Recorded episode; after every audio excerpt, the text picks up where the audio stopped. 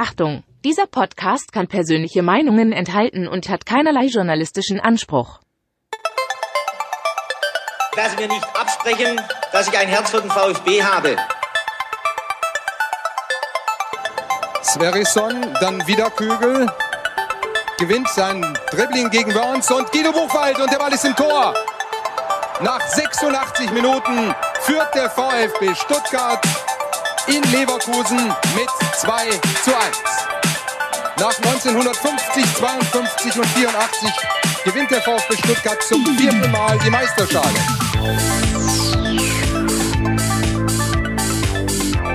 Jetzt müsste der Ball endlich noch einmal hereinkommen. Jetzt kommt er weit nach hinten auf Hitzelsberger!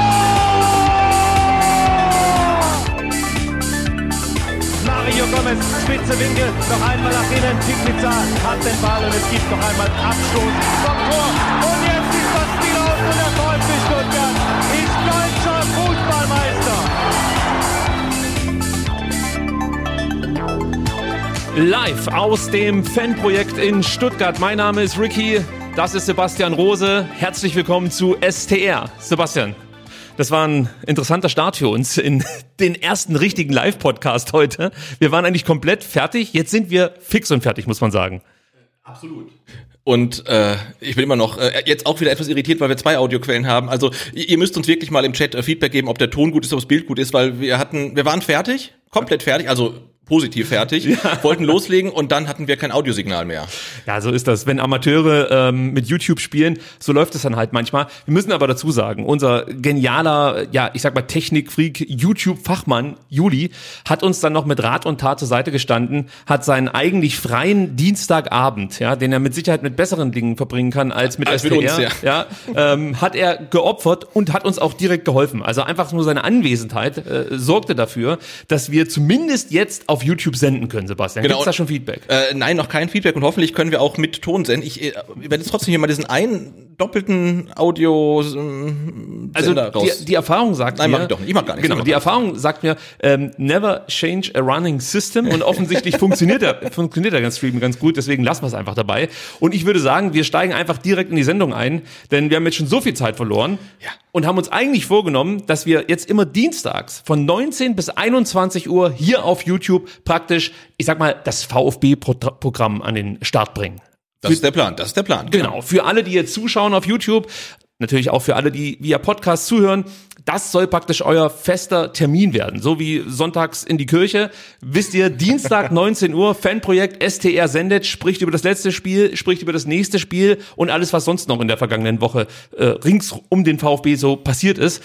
Ähm, das ist eigentlich der Plan, muss man sagen. So, so sieht's aus. und jetzt waren wir heute so mit der Technik beschäftigt, dass wir uns, also ich mich zumindest inhaltlich, glaube ich, nicht so gut vorbereitet habe, aber das hast du wahrscheinlich äh, mehr als kompensiert. Ja, also eigentlich würde ich jetzt das Ganze bejahen. Ich habe aber das Problem, dass ich am Samstag Samstag schon, also den heftigsten Hexenschuss meiner Hexenschusskarriere mir zugezogen habe. Ich habe ja schon am Samstag ähm, ja hier unter uns so ein bisschen gejammert. Stimmt, ja. Ja, ähm, da muss ich sagen, äh, konnte ich noch viel überspielen. Das wurde immer schlimmer und führte dazu, dass ich am Sonntag weder liegen, sitzen noch stehen konnte. Oha. Laufen ging auch nicht. Es war einfach alles eine Katastrophe. Die einzigen Schmerzmittel, die ich hatte, waren irgendwie Ibo 400. Du kannst dir ja vorstellen, die wirken bei einem ja. zwei Meter großen Menschen mit, ähm, ich sag mal, leichtem Übergewicht nicht so, äh, wie man sich das gerne ausdenkt. Und ähm, das war echt schwierig für mich, mich dann am Sonntag auf die Sendung vorzubereiten. Ich habe praktisch alles dann in den gestrigen Tag gesteckt, was natürlich dann auch wieder kompliziert ist, denn ich habe ja noch einen Beruf neben STR. Ja. Das heißt, es könnte heute noch mal ein bisschen holpriger werden. Aber äh, ja, ich denke mal, die Hörer, die Zuschauer sehen es uns vielleicht nach. Sie wissen ja, was dann in Zukunft so kommt. Denn ähm, ich sag mal so, sonst sind die Analysen ja immer sehr, sehr gut recherchiert und auch auf, auf jeden Fall solide vorgetragen, um es mal so zu sagen. Also ich lese gerade äh, kurz äh, in den Chat rein. Äh, Ton und Bild super super, passt, äh, 1A äh, Qualität, alles super, äh, nie schafft ihr es, die zwei Stunden einzuhalten. Ja. Also ich bin jetzt auf jeden Fall schon mal ein bisschen relaxed, äh, dass alles äh, funktioniert. Ich hätte es mir, also, und das muss ich auch sagen, es war ja kein Anwenderfehler, sondern ich habe einen Bug im Programm entdeckt. Ja, manchmal ist der Anwender auch der Bug. Ja, also aber in dem Fall, der Audiomixer war ausgeblendet, obwohl er nicht ausgeblendet sein sollte.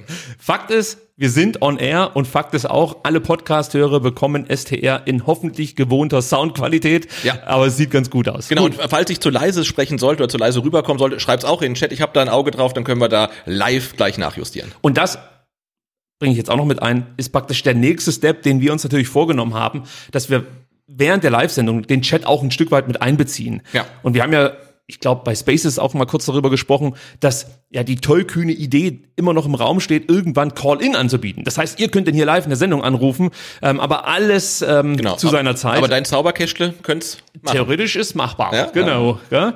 Äh, jetzt gucken wir mal, wie es wird. Gut, ich würde sagen, jetzt gehen wir wirklich in die Sendung, ähm, denn die Podcast-Hörer denken sich wahrscheinlich, was labern die da eigentlich? Kommt mal auf den Punkt. Und ich beginne heute mit einem ganz besonderen Gruß. Ich sage nämlich, liebe Christiane, Ed Kesselhelden, Ja. alles Gute zum Geburtstag. Es ist unsere liebste Hörerin und für mich wirklich die Hörerin, die mich von Tag eins an fast schon unterstützt hat. Also ich weiß noch, als ich mit dem Podcast begonnen habe, war sie, glaube ich, die erste, die überhaupt Feedback darauf gegeben hat. Ich glaube, sie war auch die erste, die es mal geliked hat und ähm, ist einfach eine tolle Frau, die alles macht gefühlt, ja, Ja. und für jeden da ist und eigentlich auch nie schlechte Laune hat. Das ist was ganz Besonderes. Das stimmt, immer das stimmt, nette ja. Worte, immer gut drauf.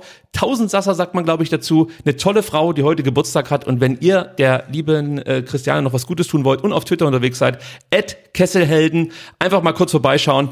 Geburtstagsgrüße dalassen. Von uns sind sie hiermit erteilt. Absolut. So, dann sagen wir natürlich auch wieder vielen lieben Dank für die Spenden. Heute danke Christian, Philipp, Jan und Philipp mit einem P. Und natürlich geht auch ein großer Dank raus an alle Patreon-Unterstützerinnen, stellvertretend für 87, Sebastian, plus eins. Ja. Ähm, pick ich mir heute mal den Lukas raus. Lukas unterstützt uns seit Juli 2020. Vielen lieben Dank dafür. Jetzt wird's allerdings ein bisschen ungemütlicher, das kann ich schon mal sagen, Sebastian, denn jetzt reden wir über das Spiel in Fürth. Und bevor wir darüber reden, dachte ich mir, hören wir uns erstmal an, was Pellegrino Matarazzo zum Spiel zu sagen hat und hoffen, dass es technisch auch funktioniert. Äh, Grüße. Also wir sind äh, natürlich nicht äh, ganz zufrieden mit unserer, unserer Leistung und auch das äh, Ergebnis. Haben uns viel vorgenommen für den Neustart in die Rückrunde und hat Leute heute leider nichts geklappt. Haben wir ein paar, paar Chancen zugelassen, äh, wo Flo Müller uns im Spiel hält, null hält und äh, ja die Chancen, die wir in die zweite Halbzeit hatten, äh, nicht nutzen konnten und auch die Situationen, die aussichtsreich waren, auch nicht genügend Torchancen kreiert. Ähm, deswegen sind wir nicht ganz zufrieden mit, mit dem Spieltag, äh, ohne, ohne die Leistung von Fürth äh, zu, zu schmälern, weil die, finde ich, auch äh, sehr leidenschaftlich, kompakt auch und defensiv gute Leistung gebracht hatten, immer wieder umschalten wollten. Das war ähm, auch sehr unangenehm. Äh, nichtsdestotrotz haben wir uns viel mehr vorgenommen und es hat heute leider nicht geklappt. Ja, man könnte fast schon sagen, der Trainer spricht, wie die Mannschaft spielt. Äh, Das ist gemein. Das ist gemein, aber vielleicht auch angebracht an der Stelle. Ja, der VfB Stuttgart und Kräuter Fürth liefern sich am vergangenen Samstag ein Abstiegsduell auf überschaubarem Niveau. Die ersten ereignisarmen 20 Minuten waren ähm, ja eher auf Fürther Seite. Die haben dann auch durch Herr Gotta die große Chance gehabt zum 1 zu 0. Das wäre vielleicht auch nicht ganz unverdient gewesen. Müller hält in dem Moment sehr, sehr stark, muss man sagen. Anschließend kam auch der VfB zu einem gefährlichen Abschluss. Kalajdzic versucht es mit einem Fallrückzieher, den Burchardt aber problemlos halten konnte. Tja, und auch in der zweiten äh, Hälfte erinnert, ja, das Spiel ganz klar an Zweitliga-Fußball und wenig an Tempo und facettenreichen Bundesliga-Fußball, den man eigentlich vielleicht erwarten sollte, wenn man Samstag 15.30 Uhr den Fernseher anmacht und Sky einschaltet. Ähm, ja, und abgesehen von Mangalas unfreiwilliger Vorlage für Herr Gotta in der 54. Minute entwickelte Fürth im zweiten Durchgang kaum Gefahr, aber auch der VfB fiel über weite Strecken ja, dem ihm viel zu wenig ein, muss man sagen. Ähm, vor allem gegen den Tabellenletzten. Erst ab äh, der 80. Minute entwickelte Stuttgart den Druck, den wir uns ab den ersten Minuten eigentlich schon gewünscht hatten. Stenzel, Kalajdzic und Beyers vergaben in der Schlussphase große Chancen. Am Ende holt der VfB einen Punkt, blieb gegentorlos und schaffte in der Tabelle den Sprung von von einem Regionalligaplatz auf Platz 15. Das war's dann aber auch schon mit den Du mein- guten Nachrichten. Genau, ah, du meinst einen Rele Relegationsplatz. Was habe ich gesagt? Regionalliga. Ich habe Regionalligaplatz Ja, gesagt? ja, ja, ja. Oh Gott. Okay, also das ist halt live, da muss ich mich auch noch dran gewöhnen. Ich merke auch, dass es wahnsinnig, ähm, ich sag mal, ähm, ja, spannend ist, hier einfach mal live so einen Podcast aufzunehmen. Mhm. Aber seht mir das bitte nach. So, Sebastian, jetzt die Frage, die ich dir stellen wollte. Ähm, du hast dich schon während des Fanradios immer wieder verständnislos für die gezeigte Leistung, ähm, ja, du hast dich verständnislos über die ge gezeigte Leistung geäußert. Äh, was hat dich denn am Auftritt des VfB so enttäuscht? Ähm, ich habe mir das Spiel ja nochmal angeguckt, teilweise zumindest, und muss da auch äh, vielleicht ein bisschen zurückrudern. Also so schlecht, wie es am Samstag gesehen war es dann zumal in der zweiten Halbzeit eigentlich nicht. Aber ähm, wenn man mir vor dem Spiel erzählt, die Jungs brennen auf die Rückrunde und jetzt wird das, die wollen alle angreifen und so weiter, dann sehe ich so eine Leistung, dann ähm, ist mir das zu wenig. Und wenn ich sehe, der VfB kommt raus, spielt in den ersten Minuten gleich irgendwie vier, fünf schlechte Bälle, die zu ungenau sind, die ins Ausgehen. Ähm, Massimo verliert dann Bälle, also der, der verliert ja wirklich. Ne? Der, der hat den Ball und auf einmal ist der Ball weg. Also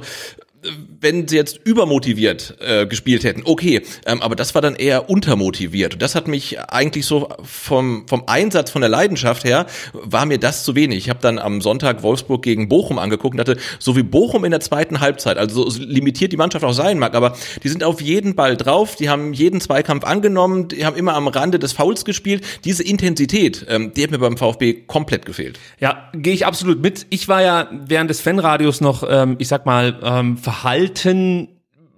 ja, mit meiner, mit meiner Kritik, ja, hab gesagt, okay, Mensch, musst du auch mal sehen, ist ja jetzt auch Fürth, die machen hinten dicht und so. Ich habe mir das Spiel natürlich auch nochmal angeschaut und ähm, bei mir ist es genau das Gegenteil. Also ich bin jetzt eher äh, wütender auf das, was ich da am Samstag gesehen habe, als ich es äh, noch am Samstag während des Fanradios war. Ja, ja, genau. Ich war vielleicht ein bisschen zu pessimistisch, du zu optimistisch. Jetzt können wir uns heute angleichen. Heute treffen wir uns in der Mitte. Ja, auf jeden und, Fall. Äh, bevor wir uns in der Mitte treffen, hole ich noch mal ganz kurz Luft und wir hören uns an, was Sascha Kalajdzic zum 0 zu 0 zu sagen hat.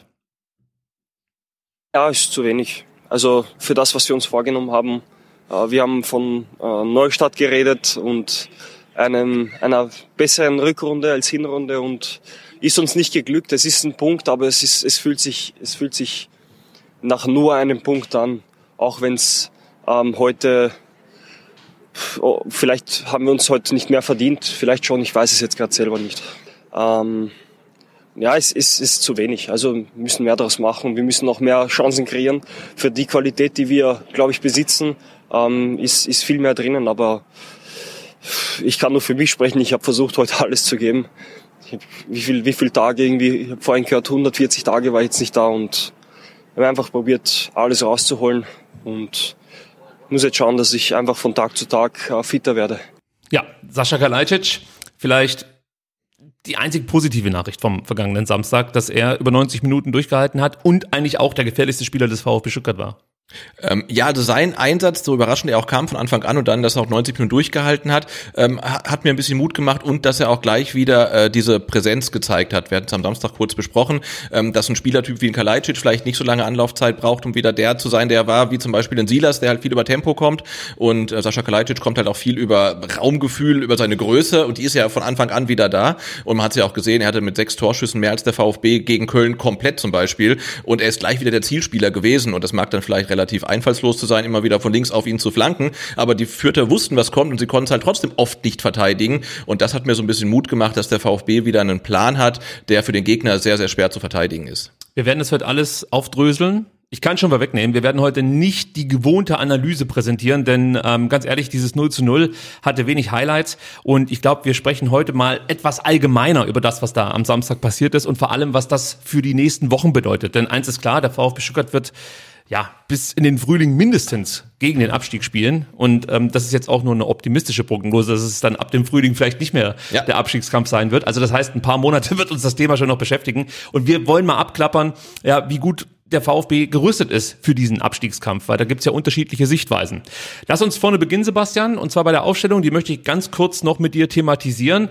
Da überraschte Pellegrino Matarazzo ja schon mit dem Wechsel auf der Innenverteidigerposition. Pascal Stenzel kam rein für den noch nicht ganz so fitten Konstantinos Mafropanos. Wir haben eigentlich mit Oliver Kempf gerechnet, mit Marc Oliver Kempf gerechnet. Ich habe mir natürlich die Frage gestellt, wollte Materazzo jetzt die Position von Anton und Ito nicht tauschen, nicht verändern oder war das auch ein Stück weit ein Zeichen in Richtung Marc Oliver Kempf? Kann ich tatsächlich nicht beantworten, aber äh, wenn er sich nach wie vor mit Wechselgedanken trägt, ähm, auch jetzt noch in der Winterpause, dann macht es natürlich Sinn, ähm, schon mal zu prüfen, wie kann das ohne einen Kämpf äh, funktionieren. Trainingsleistungen kennen wir jetzt nicht. Ähm, ähm, allerdings, dass er dann 90 Minuten nur auf der Bank saß, kam schon erstaunlich, zumal Pascal Stenzel ja in dieser Saison, ähm, weiß nicht, vielleicht mal 60 Minuten gespielt hat, aber noch keinen Startelf-Einsatz hatte und dann als äh, in der Dreierkette auch eigentlich nicht so stark ist wie in der Viererkette. Äh, also das fand ich dann schon überraschend. Ja, also du glaubst, dass es eher ein Test war oder meinst du, also weil ich habe mir halt gedacht, okay, wenn du jetzt Marc Oliver Kempf auf der Bank lässt, ist das eigentlich nicht nur ja, mal so ein, so ein Test, wie du es jetzt beschrieben hast, sondern das ist eigentlich ein Zeichen an den Spieler. Wir planen jetzt nicht mehr mit dir. Weil er ist eigentlich die Nummer eins gewesen als linker Halbverteidiger. Jetzt spielt Ito da. Der hat das zuvor gut gemacht, keine Frage. Jetzt könnte man aber sagen, Marc Oliver Kempf hat natürlich über einen viel längeren Zeitraum A, Torgefährlichkeit nachgewiesen, B, auch eine gewisse Mentalität mit in diese Mannschaft reingebracht, muss man ja auch sagen. Er war ja, ja nicht ohne Grundkapitän. Ähm, ja, und dann ist es natürlich schon auch ein Status, den er sich vielleicht erarbeitet hat, durch die Jahre, die er beim VfB war. Und wenn ein Trainer sagt, nö, du bist jetzt momentan dann eher die Nummer zwei auf der Position und bist für mich dann auch nicht die erste Option, wenn sich in der Innenverteidigung was ändert, ist das für mich eigentlich schon das klare Signal, entweder, wie, entweder gibt es vielleicht schon Gespräche im Hintergrund mit anderen Vereinen und man möchte nicht, dass dieser Spieler sich verletzt, oder man sagt klipp und klar, ja, die Zukunft gehört Ito und äh, du bist sein Backup. Ja, sehe ich, sehe ich so. Und wenn er signalisiert hat, also hat er ja, ähm, dass spätestens am Saisonende für ihn Schluss ist, ähm, dann kann ich es auch ein Stück weit nachvollziehen, dass er dann halt in der Hierarchie nach ähm, hinten rückt, zumal er seine Auftritte in der aktuellen Saison auch nicht immer so überragend fahren. Also man hat ja schon so ein bisschen das Gefühl, ja, dass es irgendwie äh, weniger wird, ne? Und ähm, insofern konnte ich es ein Stück weit nachvollziehen, dass man ihn draußen lässt, aber ja, wie gesagt, Pascal Stenzel fand ich dann sehr überraschend als Teil der Dreierkette dann zu sehen. Hat's gut gemacht, können wir vielleicht nachher auch noch drüber sprechen. Natürlich dann spätestens beim äh, Spieler des Spiels. Auch erwähnenswert, Sascha Kalajdzic konnte nach überstandener Schulterluxation äh, nicht nur vom Beginn an spielen, haben wir ja vorhin schon gesagt, sondern er konnte auch durchspielen. Hamadi al stand nicht mal im Kader. Äh, der wurde für Gespräche mit Apollon Limassol freigestellt. Müssen wir mal gucken, ob sich da jetzt noch was ergibt in den nächsten Tagen. Ähm, ja, wir haben vorhin schon mal ganz kurz das Thema angeschnitten dass er eigentlich der einzige, einzige Lichtblick war am vergangenen Samstag, Sascha Kalajdzic. Äh, war das für dich ein bisschen zu riskant, jetzt mit Sascha wieder komplett durchzuziehen über 90 Minuten? Wir erinnern uns, Leipzig, da wurde er auch reingeschmissen zu einem Zeitpunkt, als das Spiel komplett gelaufen war. Er verletzt sich. Jetzt kann man natürlich sagen, das ging gut. Von ihm ging auch Torgefahr aus. Also wenn überhaupt von irgendjemandem Tor äh, Torgefahr ausging, dann von Sascha für dich zu riskant gewesen, das so durchzuziehen? Ähm, also Startelf fand ich überraschend. Wenn er dann mal auf dem Platz ist und nach 60 Minuten signalisiert, es geht noch, ähm, dann finde ich, kann man das auch verantworten, weil er als Stürmer kann dann ja auch einfach weniger laufen. Ne? Also ja, natürlich ja. mit steigender äh, Zeit ähm, steigt das Risiko auch, dass sich halt verletzt, irgendwie muskulär oder dass er einfach zu viel ist. Das war meine Befürchtung. Genau, ja. aber da er da wirklich nicht irgendwie dann auf der Außenbahn irgendwie rauf und runter rennen muss, sondern halt dann sich auch mal mehr oder weniger im Strafraum parken kann, ähm, fand ich das okay. Und die andere Frage ist ja auch, äh, wenn nicht er, wer, wer denn dann? Ne? Weil so die Tore machen soll? Ja, ja, ja. Also gute Frage. Und, und insofern, ich glaube, wenn du halt noch einen Oma Mamouche ähm, auf der Bank gehabt hättest und vielleicht noch einen anderen Stürmer, ähm, dann hätte sicherlich Kalajdzic nicht 90 Minuten gespielt, auch wenn er es gewollt hätte. Ähm, aber es gibt halt niemanden. Ja, es gab ja noch Leute auf der Bank. Also es gab noch Leute auf der Bank, ja, ja, schon, aber nicht für die Position. Also ja, ganz ja. vorne. Ja, äh, wir können vielleicht noch mal ganz kurz damit weitermachen, wer sonst noch gefehlt hat, weil da gibt's auch noch ein paar Namen, die wir vielleicht äh, ganz, ganz kurz ansprechen sollten. Zum einen Daniel Didavi, der hatte Kontakt zu einem positiven Fall, ähm, also Corona-Fall muss man sagen, begab sich frei freiwillig in Quarantäne. Ich kann schon mal sagen, das Thema werden wir vielleicht nachher noch mal ein bisschen detaillierter besprechen, bevor wir jetzt uns schon hier ähm, äh, einen harten Fight liefern, warum das alles scheiße ist, was er da wie macht. Nein, ähm, also er fehlte, hatte seine Gründe. Ähm, Philipp Clement war auch nicht mit dabei. Hier ist die Frage, waren das Leistungsgründe? Befindet er sich auch gerade in Gesprächen mit anderen Vereinen, können wir nicht auflösen, aber auch sag mal, bemerkenswert, dass er nicht dabei war. Atakan Karasor hatte Mittelfußprobleme, es reichte einfach nicht. Erik Tommy ist weiterhin im Aufbautraining nach Beckenschiefstand. Oma Mamouche beim Afrika Cup. Der spielte übrigens, währenddem wir hier total Panik hatten, dass wir die Sendung an den Start bekommen. Ja, in der Startelf sogar. Hast du irgendwas mitbekommen? Ähm, Nigeria führte zur Halbzeit, glaube ich, 1 zu 0. Wie es ausgegangen ist, weiß ich aber nicht. Okay, also normalerweise würden wir euch das natürlich jetzt liefern, aber es war absolutes Chaos. Ja, und dann muss man das Ganze noch vervollständigen. Silas, Ahamada, äh, Fagir und Matteo Klimowitz fehlten aufgrund einer Corona-Infektion. Sebastian, ich glaube, wir sind uns einig, das war insgesamt nichts. Und wir haben schon gesagt, es bringt jetzt nichts, viele Szenen auseinanderzunehmen, die es eh nicht gab. Deshalb nochmal, ich schlage heute vor, dass wir einfach die größten Kritikpunkte der oh ja. VfB-Bubble ja. so ein Stück weit bearbeiten. Und ich habe äh, mit dir davor, davor drüber gesprochen, wäre das was? Sagst du, ja, machen wir. Ähm, was du nicht wusstest, heißt, ähm, oder was du, was du wahrscheinlich dir denken konntest, aber dann hast du dir vielleicht überlegt, naja, vielleicht zieht es doch nicht so krass durch, ist, ähm, dass ich mir natürlich dann wirklich jeden Kritikpunkt zu Herzen nehme und hier mit in die Sendung bringe. Deswegen könnte es sein, dass die eine Stünd, einstündige Analyse dann doch wieder ja. gerissen wird. Gut, schauen wir mal. Also was man ähm, ganz oft gehört hat, nicht nur am Samstag, schon, sondern schon davor, egal wie, der VfB muss in Fürth gegen die schlechteste Bundesligamannschaft gewinnen. These. Was sagst du dazu? Ja. Und wie wertest du dann jetzt dieses Spiel und das, was du gesehen hast? Man muss ja auch festhalten, ähm, Fürth hat äh, in der Hinrunde von 17 Spielen ähm, drei nicht verloren. Ne? Drei nicht verloren. Ein Sieg, zwei Unentschieden. Ähm, ja, du musst das gewinnen. Punkt aus.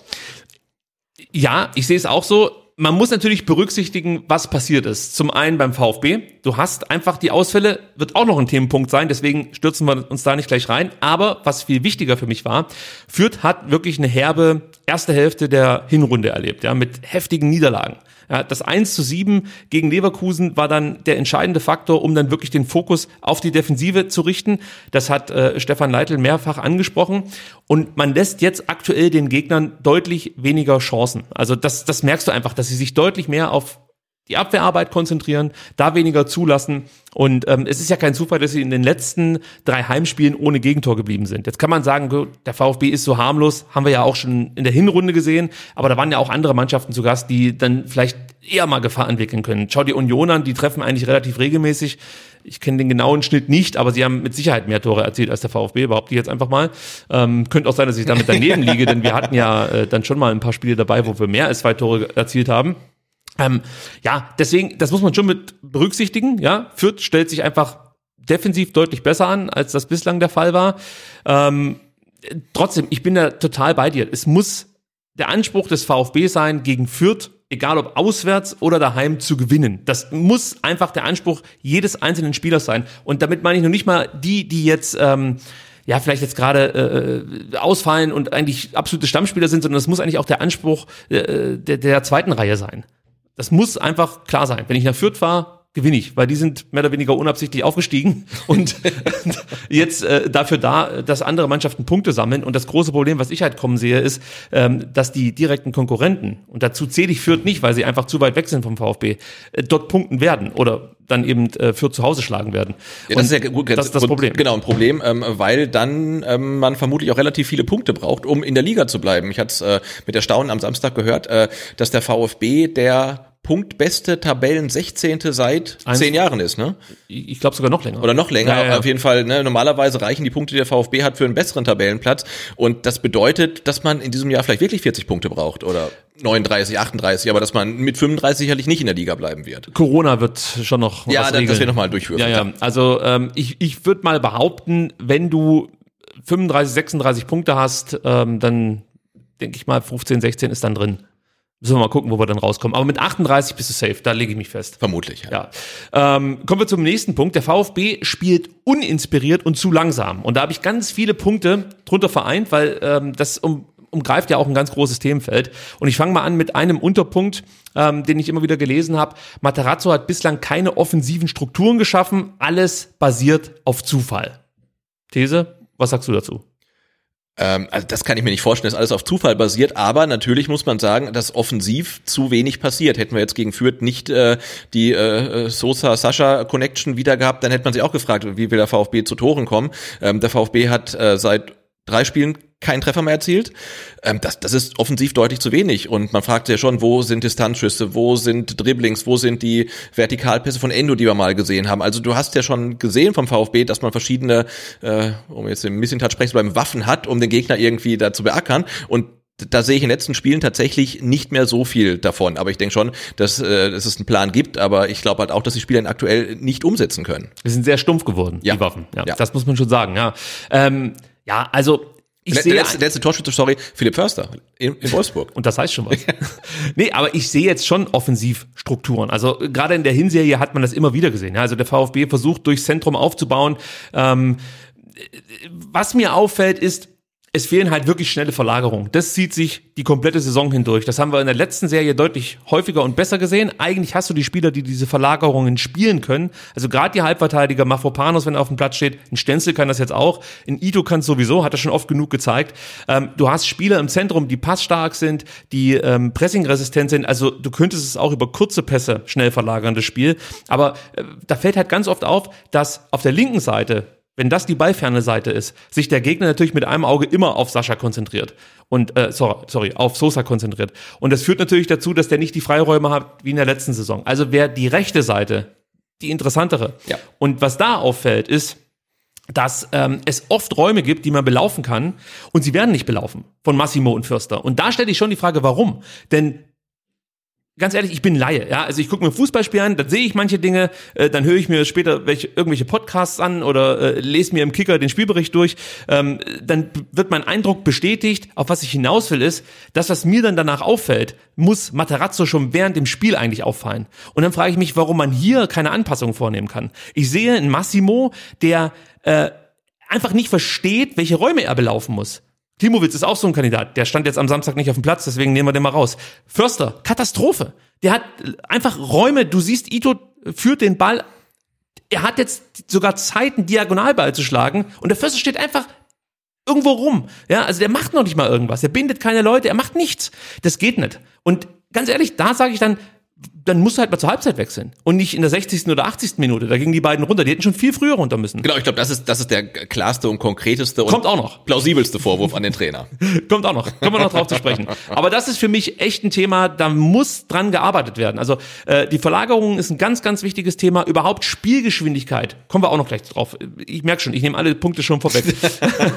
ähm, und was man auch sagen muss, die Zweikampfschwäche von Massimo hat uns am Samstag echt das Genick gebrochen. Da ging gar nichts, ja. Das ist ja etwas, was wir in den letzten Wochen wohlwollend bemerkt haben. Massimo ist auch in seiner Rolle als Wingback, also sprich mit defensiven Aufgaben ausgestattet, besser geworden. Ja, er nimmt diese Aufgaben an. Dann gucke ich mir das Spiel am Samstag an. Was war da los? Da passte nichts. Und das führt dazu, dass bis nach hinten dann wirklich die Struktur durcheinander kommt. Diese eine Szene, als ähm, Vierrever die, den, den Ball ins Zentrum, was eine Flanke, mit einer Flanke reinschlägt Ja. und dann ähm, Herr Gotta äh, auf Müller köpft. Das geht eigentlich auf Massimos Kosten. Das geht auch auf die äh, äh, auf die linke Seite des VfB Stuttgart, die ähm, ich meine, es war Seguin, nicht richtig anläuft. Ähm, aber eigentlich muss Massimo damit einfach präsent sein, mit nach hinten gehen, darf gar nicht die Situation entstehen lassen, dass dann ein Förster nicht weiß, was er tun soll, weil der ist offensichtlich defensiv immer überfordert. Der kriegt einfach nichts gebacken, wenn es dann wirklich hart auf hart geht. Der kann gut anlaufen, Pressing, alles toll. Aber wenn es wirklich darum geht, Stellungsspiel, ähm, gute Zweikämpfe äh, zu führen, ist er der falsche Mann. Und dann hast du mit Stenze jemanden drin, dem fehlt halt komplett aktuell so ein Stück weit die, die, die Spielpraxis. Und das hast du auch gemerkt. Ich Ja. glaube, mit einem guten rechten Wingback oder mit einem Massimo zu guten Zeiten und dazu noch mit einem Mafropanos, der das Ganze ein bisschen ordnet, hätte es diese Chance im Leben nicht gegeben, weil das war so leicht zu verteidigen. Das war fast schon, ganz ehrlich, peinlich, dass äh, da so ein Diagonalball bei Vierrever landet, der dann auch noch als Innenverteidiger Zeit hat, 60 Meter in die gegnerische Hälfte zu laufen und den Ball dann relativ locker auf Herr Götter ablegen kann, der dann aufgrund limitierter Fähigkeiten das Ding nicht reinmacht. Muss man halt auch mal sagen. Müller hält das gut, keine Frage. Ähm, Ja, aber aber Herr Gotha kann äh, sich eine So. der beiden Ecken aussuchen, er darf halt nur nicht in die Mitte köpfen und genau das macht er. Und da, mit mehr Druck. Genau, Ja. und da, da sieht man ja, warum er der Spieler mit den meisten Abschlüssen von Fürth ist, aber relativ auch viele Tore schießt, aber die meisten halt eben nicht schießt, Genau. obwohl er so viele Chancen hat, weil er einfach, äh, was Ch- Chancenverwertung angeht, halt wirklich unterirdisch ist. es ist eigentlich kein Bundesliga-Stürmer, sage ich jetzt mal so. Ist auch wieder gemein von mir, aber muss man ja auch mal ehrlich ansprechen. Wird heute wahrscheinlich noch gemeiner werden. so, ähm, nächster Punkt. Nur auf Sosa Flanke Sascha Tor zu setzen, ist vor- vorhersehbar. Darauf kann sich jeder Gegner einstellen. Übrigens, konterkariert eigentlich dieser Punkt, dieser Vorwurf, ähm, ja. die eigentliche Kritik, es gibt keine offensiven Strukturen. Also, ähm, ich lasse erst mal dich darüber sprechen, äh, weil ich habe da eine klare Meinung zu. Ich finde nämlich, ähm, dass, dass diese Variante, dass dieses Angriffsschema des VfB eigentlich ähm, absolut legitimes ist und eigentlich auch ständig, wenn es nur irgendwie geht, eingenutzt, eingesetzt werden sollte. Wie siehst du es? Absolut. Also wenn ich jetzt irgendwie ähm, auf der Playstation irgendwas spiele, irgendein Prügelspiel, und ich habe eine Tastenkombination und die funktioniert immer, dann mache ich nichts anderes, weil ich damit halt gewinne. Ähm, und äh, natürlich kann sich Fürth drauf einstellen. Sie haben Sosa gedoppelt, teilweise getrippelt. Ähm, sie haben versucht, ähm, Kalajdzic eng zu markieren, aber sie können es halt nicht verteidigen. Jetzt kann man sagen, da kommen bessere Mannschaften, die können das dann eher. Ähm, aber dass der VfB so spielt, weiß man ja eigentlich seit einem Jahr. Jetzt war Kalajdzic lange verletzt, aber ich denke, das ist halt völlig legitim, das zu machen, weil, wie gesagt, rechne mal die Chancen raus, die wir gegen Fürth hatten. Aufgrund dieser Kombination, dann bleibt halt nicht viel. Und das ist, glaube ich, aktuell dein, deine beste Waffe, die du hast, wenn die anderen Sachen nicht funktionieren. Und das dann auszunutzen, finde ich, finde ich völlig legitim. Ich sehe es auch so. Also für mich ist das das stärkste Angriffsschema des VfB. Sosa gehört zu den besten Flankengebern der Liga. Ähm, trotzdem sage ich, er muss natürlich häufiger variieren. Ja, er muss auch mal nach innen ziehen. Er muss auch mal irgendwas machen, mit dem der Gegner nicht rechnet. Und ehrlich gesagt ist es mir wurscht, ob es funktioniert oder nicht. Es ist ja jetzt auch nicht so, dass jede Flanke ankommt. Also Ja, so viele waren es geführt. Also es waren viele Flanken, aber nicht so viele, die ankamen. Ne? ich glaube vier von 16 oder so. Ja, ja. also es war nicht das besonders war okay, aber ähm, Naja. geht besser.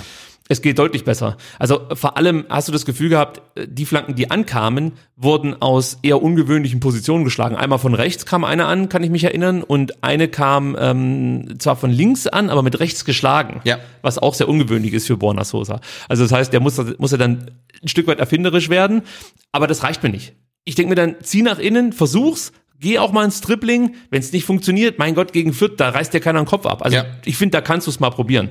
Ähm, Ja, es gibt ja noch mehr Optionen, dass dann nochmal ein, ein Führig oder ein TBD nochmal hinterläuft und dann haben wir gegen Ende genau. gesehen, das funktioniert, aber auch da die Abstimmung Sosa, ähm, Führig fand ich auch ähm, echt schwierig. Also man hat ja teilweise das Ge- Gefühl, dass äh, Führig ein Verteidiger der Vierter ist und Sosa noch am Flanken hindern will, so wie die sich auf den Füßen gestanden haben. Das war da auch deutlich zu eng. Also das hat nicht so richtig gut funktioniert, fand ich. Ja, da gebe ich dir absolut recht. Ähm, was ich noch ansprechen wollte äh, bezüglich dieser, dieser Kritik, dass man nicht so häufig auf dieses gleiche Schema setzen sollte, ist natürlich, dass ähm, du mit Sascha vorne drin einen Spieler hast. Ich glaube, es gibt keinen zweiten, der mit dem Rücken zum Tor so gefährlich ist in der Bundesliga und natürlich auch mit dem Kopf so gefährlich ist wie Sascha. Das heißt, allein aus diesem Grund macht einfach diese Variante schon Sinn, ja, dass du einfach immer wieder versuchst mit Flanken ihn zu füttern. Er kann die Bälle ablegen, er kann sie selbst verwerten. Also du kommst halt relativ schnell in die gefährliche Zone und aktuell gelingt uns das halt nicht durch Dribblings, nicht durch vertikale Pässe, nicht durch gute Läufe. Alles das fehlt ja gerade aktuell. Deswegen ist das eigentlich noch das letzte Mittel, das Ja, halbwegs ja. funktioniert. Äh, deswegen, ich find's ich muss anders sagen, ich würde mir mehr Dribblings wünschen, aber ich glaube einfach, dass diese Dribblings erst durch Selbstvertrauen wieder möglich werden. Das heißt, wir müssen es jetzt dann auch erstmal mit diesen, äh, sag mal, äh, rudimentären Mitteln versuchen, um dann über Erfolgserlebnisse dem einen oder anderen Spieler wieder Selbstvertrauen zu geben, der sich dann vielleicht auch wieder ein Dribbling äh, zutraut. Trotzdem, was man definitiv kritisieren muss, und da bin ich wieder bei Förster. Er ist viel zu statisch. Er muss sich deutlich mehr bewegen. Er muss einfach, es muss einfach einen Ablauf geben. Es, es muss immer Bewegung da sein. Es muss Tempo da sein. Freie Räume müssen, müssen belaufen werden. So wie ich es vorhin schon gesagt habe. Wenn du siehst, Ito hat den Ball. Das muss das Signal sein für dich als, ähm, ja, ich sag mal, äh, ja, äh, nehme ich mal Fürster, ja, der im, im, im linken, im rechten Halbfeld spielt. Es muss für ihn das Signal sein, dass es sich jetzt eher vertikal orientiert. Oder eben für Massimo. Das kann man sich ja miteinander ein bisschen abstimmen. Das fehlt mir so ein Stück weit. Dann Tempo aus dem Zentrum fehlt komplett in den letzten Wochen, muss man sagen. Es fehlt einfach das Tempo im Zentrum. Wo ist das hin? Das hatten wir ja mal. Ja. Endo, du hast es vorhin gesagt, vertikal, immer vertikal. Dann hieß es in der Sommerpause, ja, wir müssen jetzt mal gucken, dass wir dem Endo auch nach vorne hin mehr Freiräume geben, dass er da mehr Verantwortung übernimmt. Im Nachhinein würde ich sagen, das ist ein absoluter Fehler gewesen. Ja, vermutlich. Ich glaube, es wäre besser gewesen, man hätte einfach mit Endo weiterhin diese Sechs so besetzt, wie es Ja. der Fall war. Ähm, er wäre weiter der rotzige Spieler gewesen, der hinten die Gegner zur Weißglut treibt durch gute Tacklings und dann eben direkt nach vorne umschaltet. Zusammen mit Mangala hat das hervorragend funktioniert. Und ich glaube, man wollte da zu viel Weiterentwicklung in zu kurzer Zeit am Anfang. Ja? Und ähm, hat dann nicht nur den Spieler, also Endo, vielleicht überfordert, das kann ich nicht beurteilen, da müsst ihr jetzt mit dem Spieler sprechen, aber es sieht zumindest auf dem Platz so aus, als ob er viel zu viele Aufgaben übernehmen muss, äh, als es überhaupt noch möglich ist für ihn. Weiß ich nicht, ob man sich da vielleicht nicht wieder auf das altbewährte ähm, zurückziehen sollte und wirklich Endo klassische Sechs, Mangala daneben, von mir ist ein bisschen weiter vorgelagert, Ja.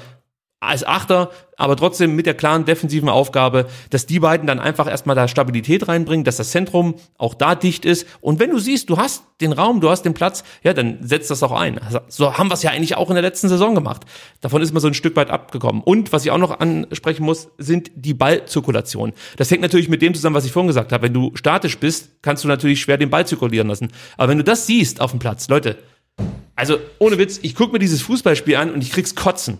Es ist echt so, ich krieg's kotzen. Du siehst dieses Spiel, du siehst eine Mannschaft auf dem Platz, die eigentlich das macht, äh, ich versuche es jetzt irgendwie beispielhaft äh, darzustellen, wenn ich FIFA spiele und stelle meinen Gegner auf, oder ich stelle mich auf Profi, ja, dann weiß ich genau, was der Gegner macht. Und so spielt der VfB Fußball. Es ist alles vorhersagbar, auch in seiner Qualität vorhersagbar. Du kannst dich als Gegner darauf einstellen, wenn lamentiert wird oder wenn irgendwie Reaktionen auf dem, auf dem Spielfeld stattfinden, dann wirkt das fast schon wie so eine Aufführung. Weißt du, es entsteht nichts aus eigener Emotion heraus. Du spielst hier gerade gegen den Abstieg. Das musst du doch auch irgendwie ausdrücken. Das muss ich doch irgendwie sehen. Wenn ich Bochum sehe, du hast es von angesprochen. Wenn, wenn ich Bielefeld sehe, das sieht doch anders aus.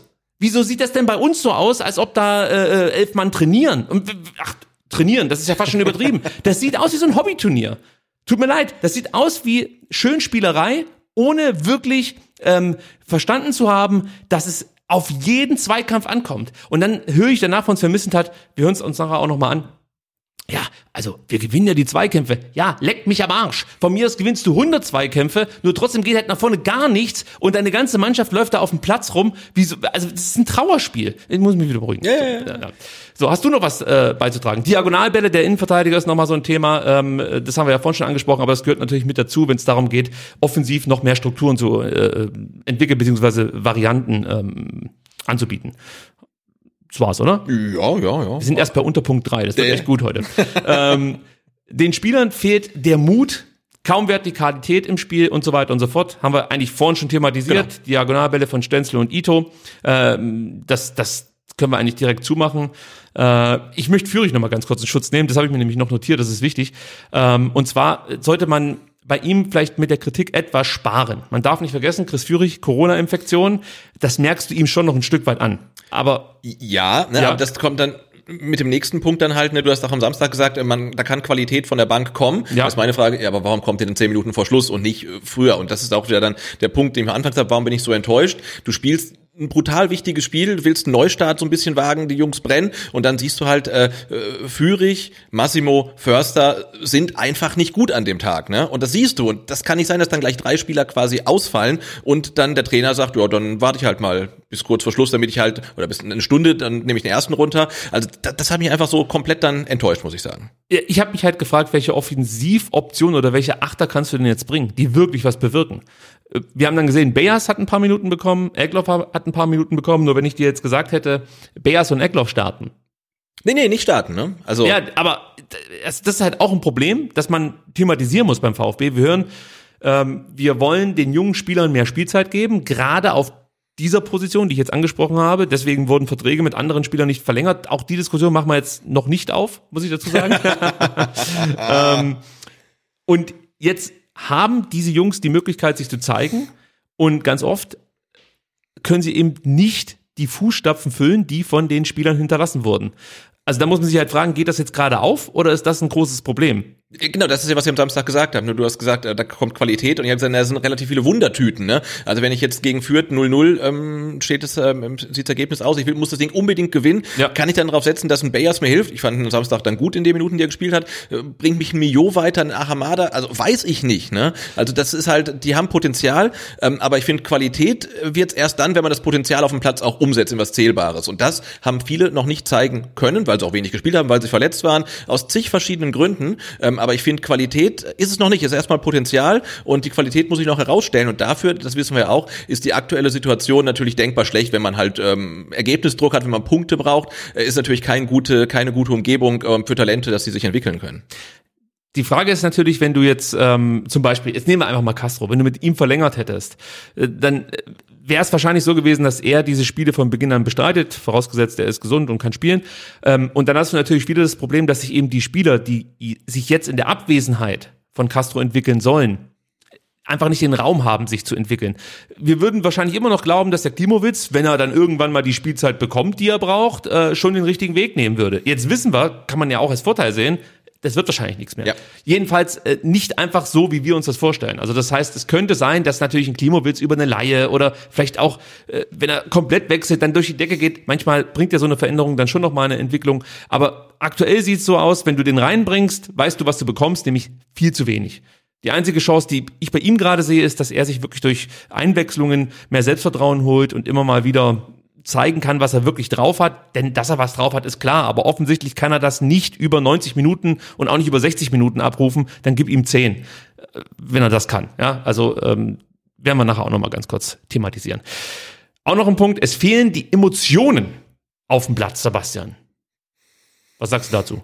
Ja, immer schwierig, sowas zu sagen. Ich meine, Emotionen kann man ja auch verschieden ausdrücken. Also das will ich jetzt den Spielern nicht, äh, nicht absprechen, aber ja, wir haben es schon zweimal gesagt, ne, wenn man sich dann Bochum anguckt, Bielefeld anguckt, das ist eine andere Mentalität ähm, auf dem Platz. Also das äh, zeigt der VfB äh, nicht so, aber vielleicht ist auch die, die Grundemotionalität in der Mannschaft eine andere. Also das, das ist halt ein anderer Typus von Mannschaft und ähm, also das weiß ich nicht. Ich erwarte jetzt von keinem, dass er da irgendwie mit Schaum vom Mund äh, über den Platz rennt und die Gegner umsetzt oder so. Das äh, ist nicht die Mannschaft und die muss halt irgendwie dann anders äh, zeigen, dass sie bereit ist, da so ein Spiel zu gewinnen. Klar, wir haben keinen Thomas Müller, der da wie so ein Verrückter auf dem Platz rumschreit. Ja, zum Glück, zum Glück. Genau. Bin ich auch froh drum. Du hast andere Spieler, die führen können. Das ist dann zum Beispiel Mafropanos, ein Endo, ein Karasor natürlich, ein Förster. Auch ein Führig kann durch seine Art und Weise, wie er spielt, führen. Anton und, und auch natürlich Müller. Das ist ja auch ein Spieler, der Verantwortung übernimmt, sich immer wieder stellt. Das macht ja auch was aus. Also das sind für mich dann schon Führungsspieler. Trotzdem finde ich, haben die Leute da schon einen Punkt, weil es wirkt schon sehr viel, sehr lethargisch auf dem Platz. Also es wirkt einfach nicht, und das haben wir jetzt wirklich schon mehrfach angesprochen, wie Abstiegskampf. Es sieht einfach nicht danach aus. Und das verstärkt natürlich den Eindruck bei Fans, bei uns, dass ähm, die Mannschaft tatsächlich nicht verstanden hat, um was es geht. Und ich denke mir dann so, Leute, ihr müsst auch ein Stück weit die Fans mitnehmen, die zu Hause auf dem Sofa sitzen. Weißt du, also. Ja, ja, auf jeden Fall. Ich kann jetzt mal von mir sprechen. Jetzt mal ohne Scheiß, ja? Hier, Laptop zugeklappt. Oh nee, dann ist der Ton weg. Also, Laptop wieder aufgeklappt und Ton ist hoffentlich noch da. Ich bin hierher gefahren am Samstag, habe mich auf das Spiel gefreut gegen Fürth, ja? Ich habe wirklich Bock gehabt. Dann sehe ich dieses Spiel und in mir steigt die Wut. Sag ich dir jetzt unter uns, ihr hört nicht zu. Das hast du, hast du aber gut verborgen. Ja, Ja? weil ich mir denke, das ist wie mit kleinen Kindern. Ist, ist ohne Scheiß. Ich denke mir so, nee, die brauchen jetzt einfach die Zeit. Da gab es genügend Probleme in der Mannschaft durch, äh, nicht jetzt äh, miteinander, sondern durch Corona, durch Verletzungen und so. Die müssen erstmal wieder reinkommen. Es gibt Erklärungen, warum es nicht so läuft. Aber ich sitze da vorm Fernseher oder stehe vorm Fernseher in dem Fall und denke mir, also, wollt ihr mich eigentlich gerade verarschen? Das gibt's doch nicht. Das ist das langweiligste, was ich an einem Samstagnachmittag je erlebt habe, was da gerade passiert. Und ihr wollt mir jetzt praktisch weismachen, dass jetzt eure Monster-Rückrunde startet. Das ist es. Fürth, hier zählt's. Und dann kicken die so einen Scheiß. Ja. Wer soll denn da mitmachen? Ey, wenn die so weiterspielen, ist, also da kannst du in fünf Wochen die Stadien aufmachen, da wird auch nicht viel mehr Stimmung sein, weil die Leute keinen Bock haben darauf. Du musst ein Stück weit auch die Leute mitnehmen. Und da hilft es halt nicht, dass ich danach sagen kann, ja, aber schau dir mal den Stenzel an, der hat 98% Passquote. Jetzt muss ich mich wieder, ja, ja, ja, ja, mag sein, dass er 98% Passquote hat, aber dein ganzes Spiel, dass du nach vorne hin äh, versuchst auszurichten, dem fehlt es am Mut, dem fehlt es an Kampfgeist, das ist einfach so, es, es, es überträgt sich halt nichts, ja.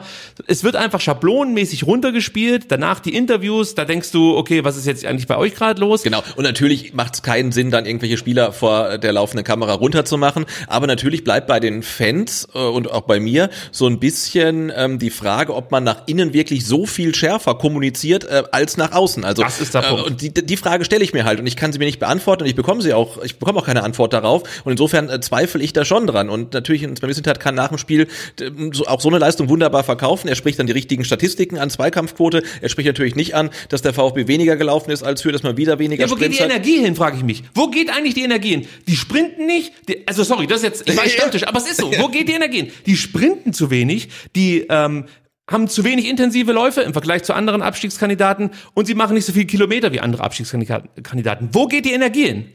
Wir spielen uns die Bälle hin und her, bewegen uns relativ wenig, ist alles übersichtlich, bloß kein Sprint zu viel. Ja, wo geht die Energie hin, frage ich mich.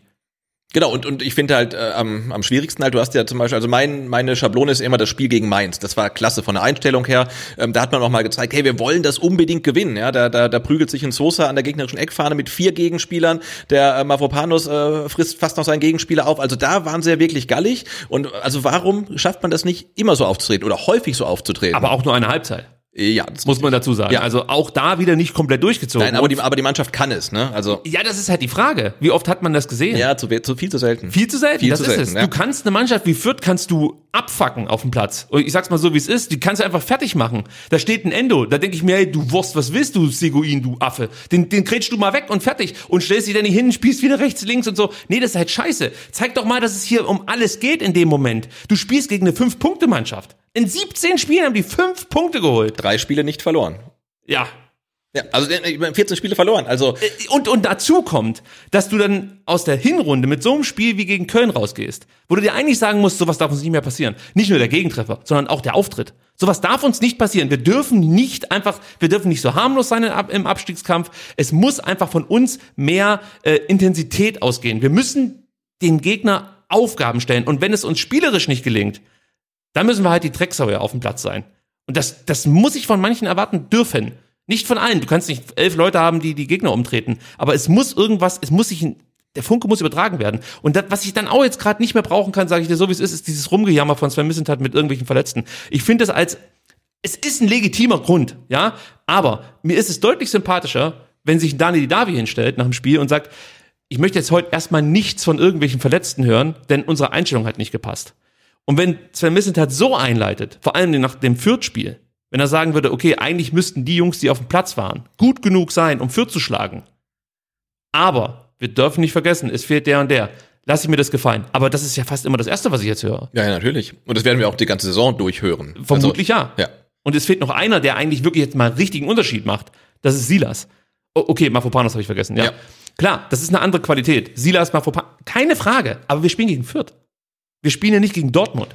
Also, ah, es macht mich einfach wütend. Und ich sag's nochmal, ich finde Erklärungen, wenn ich mich hinsetze mit meinen scheiß äh, Statistikprogrammen und mit meinem Stift, mit meinem Zettel, da kann ich dir hier das Spiel analytisch aufbereiten, warum der VfB mit dem Punkt fast schon noch zufrieden sein kann. Aber es geht mir gerade um, um Emotionalität. Ich gucke die Spiele und es passiert nichts mit mir. Es juckt mich noch nicht mal richtig, was da passiert, weil es, es, es wird überhaupt, es kommt überhaupt nichts an bei mir. Genau, man, man, man fühlt's halt nicht. Ne? Man also, fühlt nix, ja. Also von vom vom Und das war letztes Jahr komplett anders. Da bin ich ausgeflippt. da habe ich zu dir gesagt, Sebastian, da kommen Leute, die gehen ins Stadion und unterschreiben sofort ihren Mitgliedsantrag, Ja. weil die Mannschaft dich mitgenommen hat. Wo ist das hin? Das sind doch fast die gleichen Spieler. Lag das jetzt an Nico Gonzalez? Ich glaube nicht. eher nicht. Kobel ist ein Punkt. Ja. Gut, Spieler wie Massimo, Klimowitz, Förster und auch Mangala machen nicht den nächsten Schritt. Auch ein Vorwurf. Meine Meinung, junge Spieler, die unterliegen einfach deutlich größeren Leistungsschwankungen, ja, als, als dann natürlich ältere. Deshalb ist auch mal von einem 5-1 bis ein, also gegen Dortmund ein 5-1 bis zum 0-5 gegen Bayern alles drin, muss man einfach so sagen.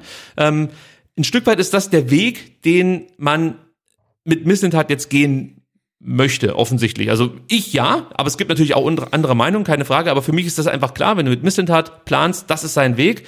Ähm, trotzdem, finde ich, kann man ähm, die Leistung und die Entwicklung einzelner Spieler hinterfragen und muss das auch hinterfragen, warum es da keine Weiterentwicklung gibt, warum Mangala nicht zum Beispiel der Leader ist, der eigentlich vielleicht sein sollte. Fragezeichen. Äh, Ja, also aber das muss man wirklich, wie du sagst, auf den Spieler beziehen. Ne? Wir haben zum Beispiel gesehen jetzt einen, äh, Kulibali, von dem man letzte Saison dachte, der kommt ganz groß raus, saß jetzt 90 Minuten auf der Bank. Ein, ein Klimowitz, der uns überrascht hat, kommt halt auch nicht weiter. Ne? Also das ist natürlich äh, so, dass bei vielen Spielern die Entwicklungskurve stagniert, vielleicht auch schon zu Ende ist. Das wird man vielleicht dann nächstes Jahr dann sehen oder deren Weg beim VfB auch keine Zukunft hat. Äh, und man hat halt einen relativ riskanten Weg gewählt, ne? Auch solche Sachen. Es funktionieren ja auch Sachen. Zum Beispiel ähm, gibst du einen Kaminski ab, von dem du weißt, was du immer bekommst, und hast dafür einen Ito, von dem du eigentlich null weißt, was du bekommst. Jetzt ist der natürlich ein Overperformer, ne? Und Sven würde sagen, er wusste genau, was er bekommt. Natürlich, ja. Ähm, nee, aber das funktioniert halt. Und letzte Saison hat, haben natürlich mehrere dieser Personalien funktioniert. Du gibst einen Kastrop, von dem du weißt, was du bekommst, und holst dafür einen Mio und einen, vorher schon einen Ahamada, die aus welchen Gründen auch immer, da gibt's viele, äh, die Saison nichts bringen können. Aber ja? die Namen finde ich noch nicht mal ähm, so besprechenswert. Also die ganz neuen Jungs, die finde ich noch nicht mal so besprechenswert. Naja, aber jetzt ein Ahamada oder auch ein Cissé, äh, die, die sind nicht neu, ne? nee, also, die sind nicht neu, aber die sind natürlich in, in ihrer Entwicklung einfach noch nicht da, wie jetzt zum Beispiel ein ähm, Mangala oder ein Kulibali. Also für mich sind es dann wirklich die Spieler, die ich jetzt hier aufgezählt habe, auch ein Förster, der einfach nochmal einen Step machen muss. Ja, ich sage jetzt nicht, dass er sich gar nicht weiterentwickelt. Macht er auch, aber es ist nicht der Step, den man braucht, um dann wirklich vielleicht ähm, die, die neuen Jungs, die jetzt dazugekommen sind, mitzuziehen. Denn ein Mangala konnte an der Seite von, ähm, ich sag jetzt mal, von einem ähm, Endo wachsen oder von einem Castro wachsen. So, und jetzt braucht halt der Enzo Mio den Mangala an seiner Seite. Und das funktioniert noch nicht so richtig. Also, weißt du, man, die helfen sich noch gegenseitig nicht, weil der eine noch mit sich selbst beschäftigt ist und einfach noch nicht diese Erfahrung hat und noch nicht diese, ähm, Ja, ich, ich sag mal, auch diese Gelassenheit ausstrahlt auf Platz. Du hast manchmal das Gefühl, du guckst nach rechts, alle sind nervös, guckst nach links, sind auch alle nervös, ja, dann bin ich halt auch nervös und so, so kicken die halt lang hin. Keiner will so richtig den Ball, dann wird immer der Sicherheitspass gewählt, keiner hat mehr Mut ins Dribbling zu gehen. Du wunderst dich wahrscheinlich auch als Mitspieler, warum ähm, führe ich nur einmal andribbelt im gesamten Spiel. Ein Spieler, der eigentlich übers Dribbling immer kommt, ja. Ja.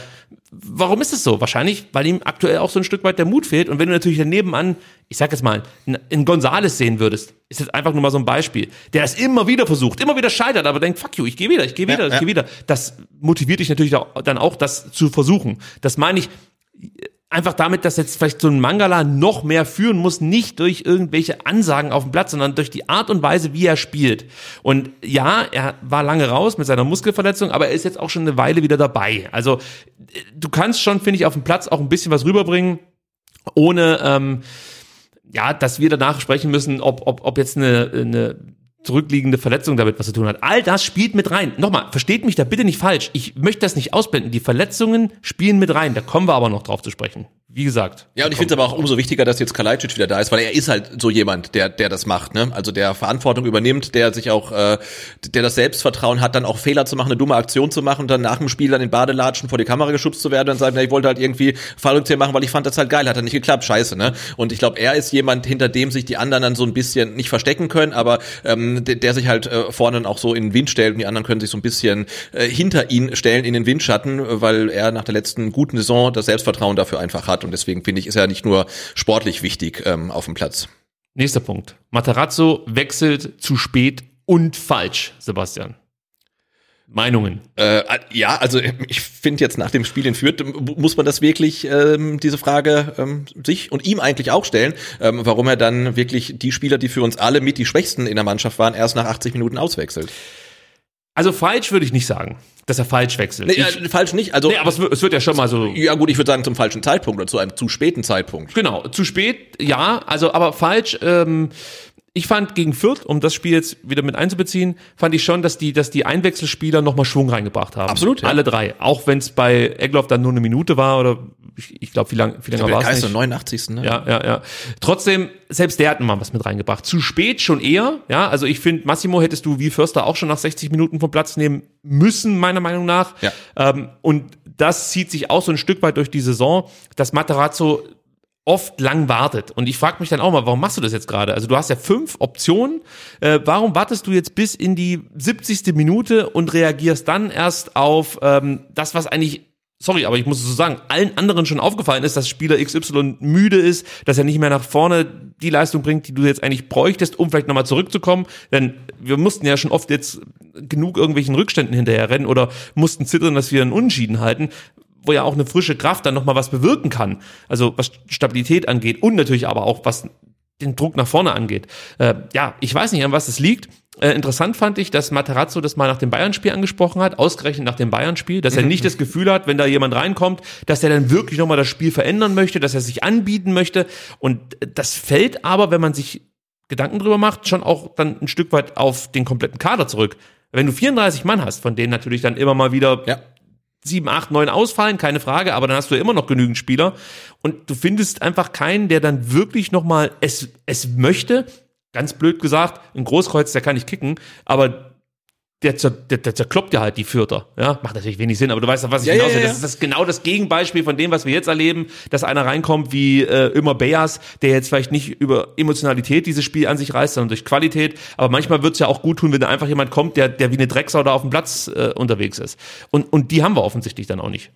Genau, und dann stellt sich halt so ein bisschen die größere Frage, ähm, was die Kaderzusammenstellung angeht. Nicht nur jetzt äh, taktisch, spielerisch, schon wir haben auch gehört, wie wichtig auch immer so per Persönlichkeit ist und der, der menschliche Faktor. Und dann fragt man sich schon, fehlt dann äh, der Mannschaft vielleicht der berühmte Aggressive Leader? Ja, das, also ich finde, die Frage kann man schon stellen. Also ein Bartschuber, keine Sorge, ich möchte Holger Bartschuber nicht zurück. Holger Bartschuh hat mit der Bundesliga abgeschlossen, habe ich heute gelesen. Ja, und da ist er ungefähr drei Jahre zu spät, denn die Bundesliga hat schon länger mit Holger Bartschuber abgeschlossen. Das sind natürlich jetzt Breaking News für Holger. Ähm, aber gut, es, es macht schon was aus, wenn solche Spieler auf dem Platz stehen. Lee Eckloff noch ganz kurz ansprechen, ja. Äh, Comeback, muss man sagen, bei den Profis. Ja, wurde mir viel zu wenig gefeiert. Natürlich, es gab genügend Grund für Trübsal, aber Lee Eckloff ist zurück. Weißt du, wann er sein letztes Spiel als Profi oder bei den Profis gemacht hat? Ähm, äh, Im Pokal gegen Leverkusen. Nee, Keine Ahnung. viel besser. Es war der 12.12.2020. Oh. Der VfB Stuttgart zu Gast in Dortmund. Ein Sportvorstand, gleichzeitig Vorstandsvorsitzender, kotzt Konfetti, denn der VfB gewinnt 5 zu 1. Ist Eckloff da eingewechselt worden? Da wurde er eingewechselt. Okay, das war das letzte Spiel von Lee Egloff, jetzt ist er wieder da. Und ich freue mich, muss ich sagen. Total, ja. Nächster Punkt. Die Mannschaft hat den Abstiegskampf noch nicht angenommen. Sie verstehen nicht, wie bedrohlich die Lage ist. Jetzt erstmal, äh, um dir mitzuteilen, wie bedrohlich unsere Lage ist. Ich dachte, wir brauchen für den ersten Teil, den ich jetzt wieder durchgegangen bin, so 10, 15 Minuten. Und wir kommen jetzt erst zu dem Teil, den ich mit etwas mehr Zeit einge eingeplant habe. Sebastian, sei mir nicht böse. Äh, wir hören uns ganz kurz an, was Missland hat über ähm, die Mentalität der Mannschaft zu sagen hat. Ja, wir brauchen nicht immer dieses Thema aufmachen, äh, ob die Jungs wollen. Äh, Das ist, äh, das ist meines Erachtens nicht richtig. Wir haben ein bisschen gebraucht, um ein Spiel zu finden, um mit einer der sehr defensiven Struktur Ja, ähm. Tour klarzukommen. Das ähm, haben das, Das ist am. Anfang sehr viel umspielt, dann finde ich vor allem in den letzten 20, 30 Minuten immer besser geschafft, halt auch Box-Entries zu bekommen. Ich glaube, wir hatten drei oder vier ähm, Torschüsse innerhalb der Box allein in den letzten 15 Minuten. Äh, Saschas Kopfball, immer Faruk Beas, Sascha nochmal breite Seite übers Tor. Das waren eigentlich drei richtig große, große Chancen hinten raus. Ähm, wie gesagt, haben ein bisschen gebraucht, um, um, um zu verstehen, was wir tun müssen. Das hat allerdings nichts mit der Einstellung zu tun, sondern mit den, mit den, mit den taktischen Möglichkeiten, welche Räume wir erkennen und wie wir sie wann bespielen. Gut, Sven Missentat, ähm, der Einspieler ging länger, als ich eigentlich eingeplant habe. Ihr merkt, das ist alles hier noch ein bisschen äh, in der Entstehungsphase. Ich hätte fast gesagt Jugend forscht, aber es würde nicht stimmen. Zumindest ein Part davon stimmt nicht aktuell. Und der wird sich so schnell auch nicht mehr ändern. Ähm, ja, aber auf was ich eigentlich hinaus wollte, ist, dass Missentat ja mehr oder weniger diese Mentalitätsfrage wieder so ein Stück weit wegschiebt. Und ich finde, man darf schon hinterfragen, warum die Mannschaft so dahin daherkickt. Ja, also einfach, warum sich da nichts überträgt, habe ich vorhin gesagt. Ich fand ähm, das, was Marco Rose neulich gesagt hat bei den Dortmundern, es geht um Haltung. Finde ich, ist ein sehr guter Begriff. Weil darum geht's auch ein Stück weit auf dem Platz. Es geht um Haltung, es geht gar nicht um Mentalität, ob jemand möchte, ob jemand bereit ist, an seine Leistungsgrenze zu gehen. Das ist auch ein Punkt, aber ich glaube schon, dass sie das wollen. Aber es geht einfach um Haltung. Es muss, finde ich, das haben wir ja vorhin schon mehrfach angesprochen, äh, gesprochen, es muss einfach klar sein für jeden Spieler, 0-0 gegen Fürth ist kein gewonnener Punkt. Das ist einfach nichts. Ja. Du musst gewinnen. Und zwar musst du dann auch bereit sein, nicht ab der 80. Minute Risiko einzugehen. Wobei ich dazu sagen muss, Risiko eingehen, ja, aber man hat auch davon profitiert, dass die Vierter komplett platt waren. Also wenn die Vierter noch zehn Minuten das Laufpensum durchgehalten hätten, das sie davor gezeigt haben, dann äh, glaube ich nicht, dass der VfB solche großen Chancen bekommen hätte. Äh, das ist eigentlich nochmal ein Fakt, der gegen den VfB spricht, ja, weil selbst dann, wenn die Vierter körperlich auch noch abbauen, also da fehlt Qualität und dann auch noch die Körperlichkeit, selbst dann gelingt es dem VfB nicht, gegen diese Mannschaft ein Tor zu erzielen. Gut, was man auch noch dazu sagen muss, Sebastian, dann musst du auf Missentat reagieren. ähm, das ist halt Abstiegskampf. So ehrlich muss man halt auch sein. Normalerweise trifft der VfB, ich weiß nicht, mindestens einmal, also die Chancen waren gut genug, von mir sogar zweimal und kein Mensch redet heute über irgendwie Einstellung, Haltung, was weiß ich, Mentalität, sondern alle sagen, ja, Pflichtsieg abgehakt, spricht in einem halben Jahr kein Mensch mehr drüber. Im Abstiegskampf ist es halt so, dass Kalajdzic diese Chance von TBD aufgelegt bekommt und schießt den aus sieben Metern übers Tor, ja, und bei Bayers geht der Ball, äh, weiß ich nicht, 20 Zentimeter neben den Pfosten. Das ist halt fucking Abstiegskampf. Muss man manchmal auch akzeptieren. Sehe ich auch so, also war sicherlich ein Stück weit äh, Pech dabei, aber wie gesagt, wenn du seit ähm, Anfang Dezember kein Tor mehr geschossen hast, äh, drei Spiele torlos bist, dann ist das halt irgendwann auch kein Pech mehr, sondern auch ähm, ja einfach mangelnde Offensivpower, die du da auf den äh, Platz bringst. Materazzo zu dem Thema. Wir haben dreimal gewechselt, hätten nochmal zweimal wechseln können, haben wir es nicht getan, weil in dem Moment äh, habe ich nicht das Gefühl, dass wir, wir stärker werden. Ja. Es ist schon die Aufgabe von Spieler 14, 15, 16 äh, Vollgas zu geben, Konkurrenzkampf anzubieten im Training, das Trainingsniveau hochzuheben. Und es war in der letzten Zeit gut, aber wir können trotzdem noch, noch eine Chippe drauflegen, ja, eine andere ähm, spezielle Situation. Das hört sich nicht gut an, oder? Nee, nee, also jedenfalls nicht für Spieler 14, 15, 16. Also Für den klingt, ganzen Kader. ja, klingt ja nicht so, als ob sich da ähm, die zweite Reihe brutal aufdrängen würde für einen Startelfplatz. Ja, allgemein äh, frage ich mich, was da auf dem Trainingsplatz los ist. Also er hat das ja auch schon mal so ein bisschen angedeutet, dass er nach der Winterpause so ein, ja, ein, zwei Tage brauchte, bis alle dann wirklich richtig da waren. Also für diese Monster-Rückrunde, die wir jetzt spielen möchten. Und äh, jetzt sagt er auch wieder, ja gut, äh, von den Kaderkandidaten 14, 15, 16, also wir reden ja nicht von 24, 25, 26, sondern wir Ja, sind, oder von 29 Ja. oder 30, die der VfB auch theoretisch hätte. die, die sind irgendwie nicht richtig da, höre ich daraus. Ähm, dann denke ich mir, was ist hier los? Also eigentlich, wenn, wenn ich jetzt Ömer Bayers wäre, gut, das ist der völlig falsche Spieler, weil der hat ja eigentlich performt. Wenn ich jetzt ähm, ein Kulibali wäre, dann würde mich eigentlich jeder, je, jeder Spieltag, an dem ich nicht in der Startelf stehe und schon dann auch nicht eingewechselt werde, würde mich so wütend machen, dass ich im Training danach alles zerflügen würde. Das ist ja eigentlich auch seine Mentalität auf dem Platz. Offensichtlich kann er das nicht rüberbringen. Warum ist es so? Ich, ich, also ich kriege darauf auch keine Antworten. Man muss dazu sagen, Matarazzo wird danach auch selten gefragt auf Pressekonferenzen. Hängt, glaube ich, auch damit zusammen, dass er sowas immer schnell abbügelt. Ja. ja. Also er möchte darauf auch nicht antworten. Es ist jetzt nicht so, dass, dass die Journalisten, die vor Ort sind, äh, zu blöd sind, sondern es ist einfach so, dass der Trainer dann sagt, ich möchte nicht über einzelne Spieler reden, außer wenn was Positives vorgefallen ist oder wenn ähm, sich zum Beispiel Dani Didavi hervorragend verhalten hat, dann muss man sowas kommunizieren. Allerdings ähm, ist das auch wieder ein anderes Thema. Also darüber müssen wir auf jeden Fall ähm, glaube ich, auch in den nächsten Wochen äh, häufiger sprechen, was da eigentlich los ist mit der zweiten Reihe, mit dem zweiten Anzug. Ob, ob äh, die dann vielleicht ein Problem haben, den aktuellen Kampf um die Plätze anzunehmen. Ich weiß nicht, wie ich es anders ausdrücken soll. Also äh, macht keinen guten Eindruck. Und wir hören uns jetzt noch ganz kurz Thomas Hitzesberger an, der auch nochmal was sagt, was in dieselbe Richtung geht, um das Ganze mal rund zu machen. Ich glaube, das größte Potenzial schlummert äh, in dem Kader, der da ist. Es ist eine Vielzahl von talentierten Spielern, die, wie wir in der letzten Saison gesehen haben, extrem viel leisten können. Und da müssen sie wieder hinkommen. Wir müssen von Verletzungspech verschont bleiben, gleichzeitig diszipliniert sein. Wir hatten das Thema Corona. Es sollte uns nicht zu viel passieren. Und da müssen die Jungs sich, sich straffen. Äh, es ist Abstiegskampf, es geht um den Klassenerhalt und das müssen sie auch verstehen. Aber da habe ich keine Zweifel, dass sie es hinbekommen. Und wir haben allergrößtes Vertrauen. Ich habe allergrößtes Vertrauen in alle, die da sind, ob das Sven ist, ob das der Trainer ist und das gesamte Trainerteam und die Mannschaft. Und da bleibt es die Ruhe zu bewahren. Ja, alles schön und gut. Ähm, aber ich sag dir so, wie es ist. Äh, ich habe das jetzt mehrfach gehört. Der muss sich straffen. Hier stimmt's bei 14, 15, 16 nicht. Ich denk mir so, was ist eigentlich los, Leute? Also wir stehen jetzt nicht erst seit gestern auf Platz 16 oder 15 oder spielen gegen den Abstieg. Uns wird die ganze Zeit erzählt. Und ich sag das selber ja auch immer im Podcast. Es geht nur darum, 15. zu werden. Ja. Es geht nur darum.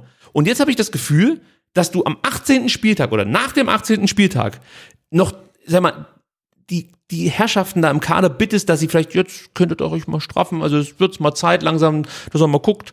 Ja, also vielleicht ein bisschen mehr noch, dann passt ja eigentlich. So, da denke ich mir, Leute, also wenn ihr intern so kommuniziert wie extern, dann haben, haben wir, glaube ich, ein Problem. Genau, das habe ich ja schon gesagt. ne? Und da wir nicht wissen, wie intern kommuniziert wird, ähm, ja, finde ich das schwierig. Und so die Äußerung der Verantwortlichen, ich finde jetzt bei Thomas Hitzesberger, bei Sport im Dritten, konnte man das da ja auch so ein bisschen raushören. Ähm, äh, wir müssen diszipliniert sein, die müssen sich straffen. Also das spricht dafür, dass es aktuell halt nicht so ist und dass der VfB auch in der Winterpause äh, viele Corona-Fälle hätte, äh, hatte, äh, mehr als andere, ähm, spricht dann vielleicht auch nicht gerade dafür, dass man mit der Disziplin, der er angesprochen hat, so so hundertprozentig zufrieden ist. Also und da, äh, glaube ich, gibt es auf jeden Fall Nachholbedarf. Ich finde halt, ähm, man vergräbt aktuell die ganze Energie, die eigentlich jetzt die Mannschaft aufbringen sollte, im Irgendwann.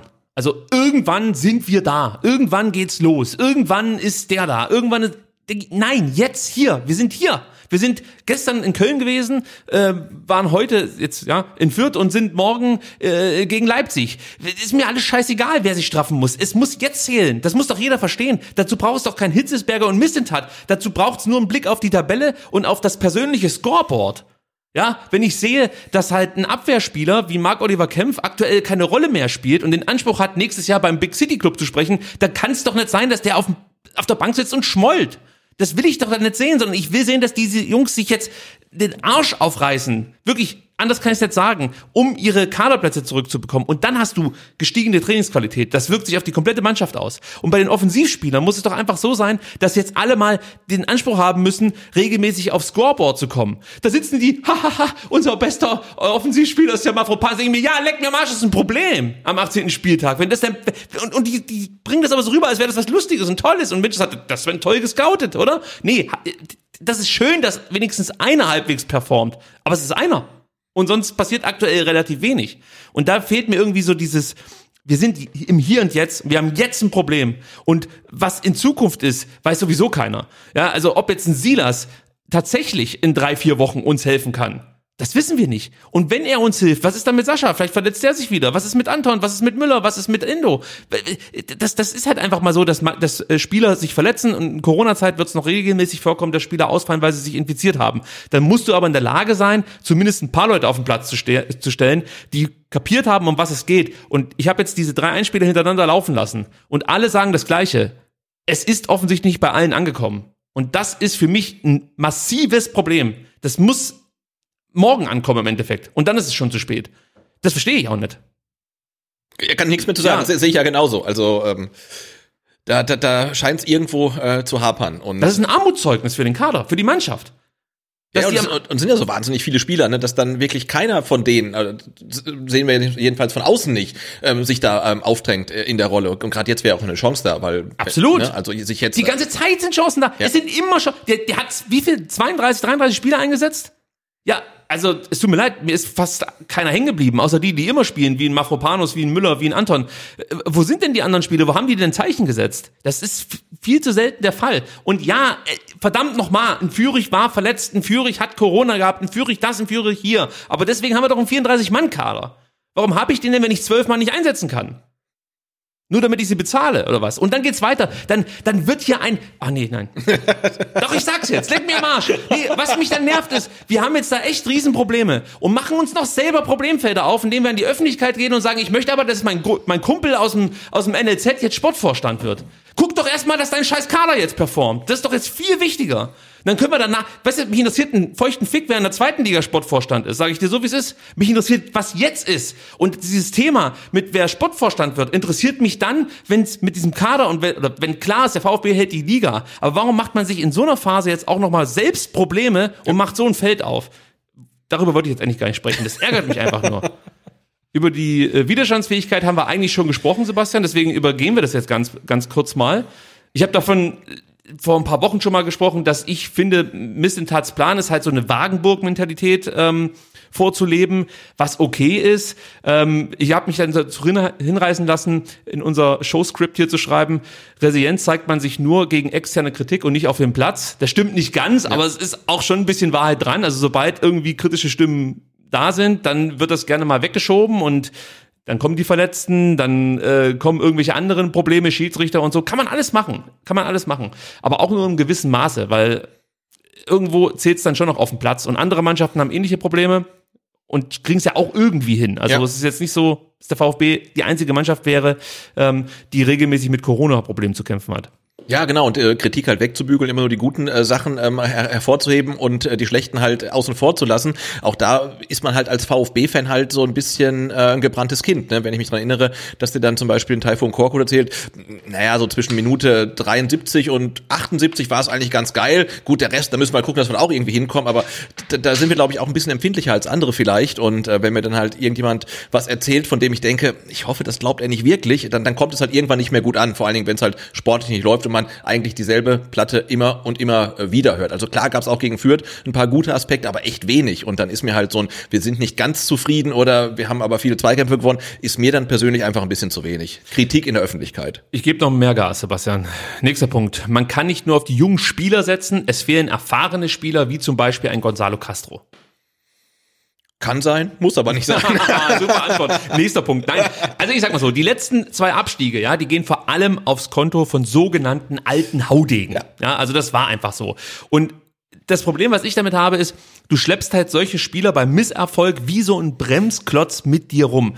Die belegen Kaderplätze, die kosten viel Geld und wenn es blöd läuft, Holger Bartschuber, ähm, dann verbreiten die auch noch schlechte Laune. Ja. ja. Also ich, ich glaube, dem VfB fehlen keine erfahrenen Spieler, äh, aber wir haben schon angesprochen, man darf sicherlich äh, mal die Kader Zusammenstellung, ja. Struktur ähm, ähm, besprechen und sich mal genau angucken. Und ich glaube, wenn du in der aktuellen Situation jemanden dabei hättest, der sagt, hey Jungs, ich war schon dreimal in der Situation, ich bin keinmal abgestiegen. Mario Gomez, der sagt, hey, ich habe mit Wolfsburg Relegation gespielt, wurde als Hurensohn beschimpft oder so. Also ich glaube, so jemand kann. Und ist dann mit dem VfB abgestiegen? Wir sind nicht abgestiegen. In der Relegation mit Mario Gomez.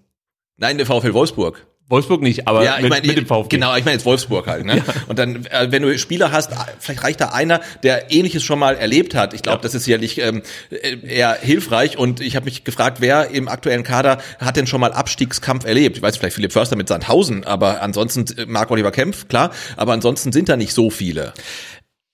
ich, ich sag eher, man braucht gute Spieler. Gute, erfahrene Spieler. Da bin ich bei dir, ähm, dass natürlich Erfahrungswert schon ist, der Kampf gegen den Abstieg, oder man könnte vielleicht auch sagen, ähm, wenn du einfach eine gewisse ähm, Saisonziel anpeilst, das kann ja dann auch mal Platz neun sein, ein internes Ziel, dass dich dann ähm, ja aber auch unter Druck setzt, wenn du zum Beispiel auf Platz 13 stehst. Also ich meine jetzt nicht so easy peasy Jahre wie Hoffenheim das spielt, was interessiert halt keinen, ob die auf 15 stehen oder auf 3. Es ist einfach komplett Latte, da gibt's nie Druck. So, ähm, aber es gibt ja auch deutlich äh, oder klare, zum Beispiel Gladbach. Ich habe gerade nach einem Beispiel gesucht, jetzt habe ich eins, Gladbach. Wenn die äh, auf Platz 13 stehen, haben die Druck. Weil der Platz 13 ist einfach zu wenig für die. So. Und natürlich, wenn dann ein Spieler, äh, der das erlebt hat, beim VfB ist, der hat vielleicht auch keine Erfahrung mit Abstiegskampf, aber der weiß, was es bedeutet, in solchen Momenten performen zu müssen. Deswegen ist für mich wichtig, dass die Spieler A gut sind und Erfahrung haben mit solchen Situationen. Das Alter ist mir komplett Latte. Ob der jetzt Genau, das wollte ich sagen, Ja. also Erfahrung würde ich auch nicht am Alter festmachen, sondern an dem, was der Spieler erlebt hat und kennt der sportliche Drucksituation, kennt der sportliche Enttäuschung und ich könnte mir vorstellen, dass jetzt dieser Kampf gegen den Abstieg nochmal eine ganz andere Nummer ist als der Kampf um den Aufstieg, den man in der zweiten Liga Ja, hatte. Da war auch sportlicher Druck da, aber jetzt geht es ja wirklich darum, hey, wenn der VfB absteigt, dann muss der Etat verkleinert werden, dann äh, müssen Spieler abgegeben werden, dann ist vielleicht der eine oder andere, kriegt keine Vertragsverlängerung und so weiter. Das ist ja ein brutaler Druck, den man hat, der jetzt wahrscheinlich auch schlimmer wird im Laufe der Saison. Und da gibt's halt relativ wenige, ähm, die diese Erfahrung schon mal gemacht haben. Und dann nehme ich den Trainer mit rein. Also auch Materazzo kennt diese Situation nicht. Und das kann man ihm auch nicht zum Vorwurf machen, weil er noch re- relativ frisch im Geschäft ist. Ähm, aber diese Erfahrung fehlt dem VfB. Ähm, Ja, ist so. und, und die kann man sich jetzt auch nicht einfach mal hertun. Also insofern ähm, kann man das sicherlich kritisieren. ich denke mir halt, ob sowas vielleicht dann auch aus der aktuellen Mannschaft entwachsen muss, ein Stück weit. Weißt du, ich denke mir halt, wenn du immer jemanden dazu holst, der diese Rolle übernimmt, wie sollen dann andere Spieler in so eine Rolle reinwachsen können? Also, äh, ich meine, man kann sich da super hinter verstecken, weißt Ja. du, hinter so einem Spieler. Und ich denke mir, eigentlich hast du ja die Spieler, die von sich vielleicht auch denken, sie könnten viel höher spielen oder bei viel besseren Vereinen, Mannschaften äh, als ein VfB Stuttgart, da denke ich mir, dann musst du jetzt in der aktuellen Situation halt auch mal Verantwortung übernehmen und zwar so, dass man es nach außen hin spürt. Nochmal, ich möchte nicht, dass der einen Schiedsrichter beleidigt oder als Muschi bezeichnet. Darum geht es nicht, aber du kannst auch durch Leistung einfach auf dem Platz Verantwortung übernehmen und guck dir Mafropanos an oder Endo. Ist ja jetzt auch nicht so, dass die, dass die auf dem Platz rumrennen wie Mike Franz, das Arschloch.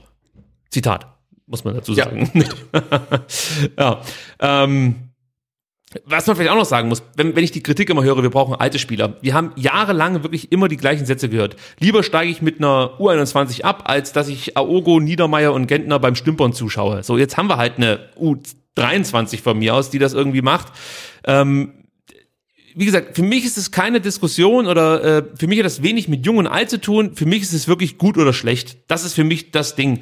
Und ähm, natürlich macht es rein finanziell Sinn, sich junge Spieler zu holen, die A, weniger äh, einfach Gehalt kosten und B, dann natürlich äh, die Ablöse noch steigern können, beziehungsweise wenn sie in der Ablösesumme fallen, das macht dann nicht so viel aus, wie das vielleicht bei einem ähm, weiß ich jetzt nicht, beim Gonzalo Castro der Fall war, der hat, glaube 5 Millionen gekostet oder so. Wenn du den verkaufst nach diesem Abstiegsjahr, da kriegst du vielleicht noch eine Million, wenn überhaupt. Ja, vielleicht musst du noch verschenken. Das heißt, du hast dem einen Haufen Gehalt gezahlt, du hast eine hohe Ablösesumme bezahlt, das Geld ist weg. 10 Millionen für einen Arsch. So.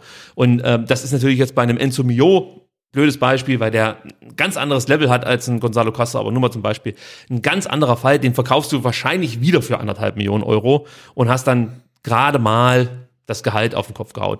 Äh, gehauen. Deswegen, diesen Weg gehe ich absolut mit. Genau, und ich finde auch, wir können nicht in der letzten Saison sagen, wie, wie geil ist der junge Kader und super, dass man nur auf junge Spieler setzt. Ne? Wir haben 5-1 gegen Dortmund Das gewonnen, das Beste. Und jetzt sagt man, die sind alle viel zu jung, wir brauchen unbedingt alte Spieler. Nee, also das ist ein riskanter Weg. Das hat man auch letztes Jahr, oder hab ich zumindest schon gesagt. Ähm, Und jetzt sieht man halt so die Schattenseiten dieses riskanten Weges. Aber ich gehe da auch absolut mit. Also natürlich so, hinterher ist man immer schlauer, kann sagen, vielleicht ein, zwei Spieler mit mehr Erfahrung hätten dem, dem Kader gut getan. Die haben wir jetzt halt nicht, ist halt so. Ähm, ja, Misserfolge gehören dazu.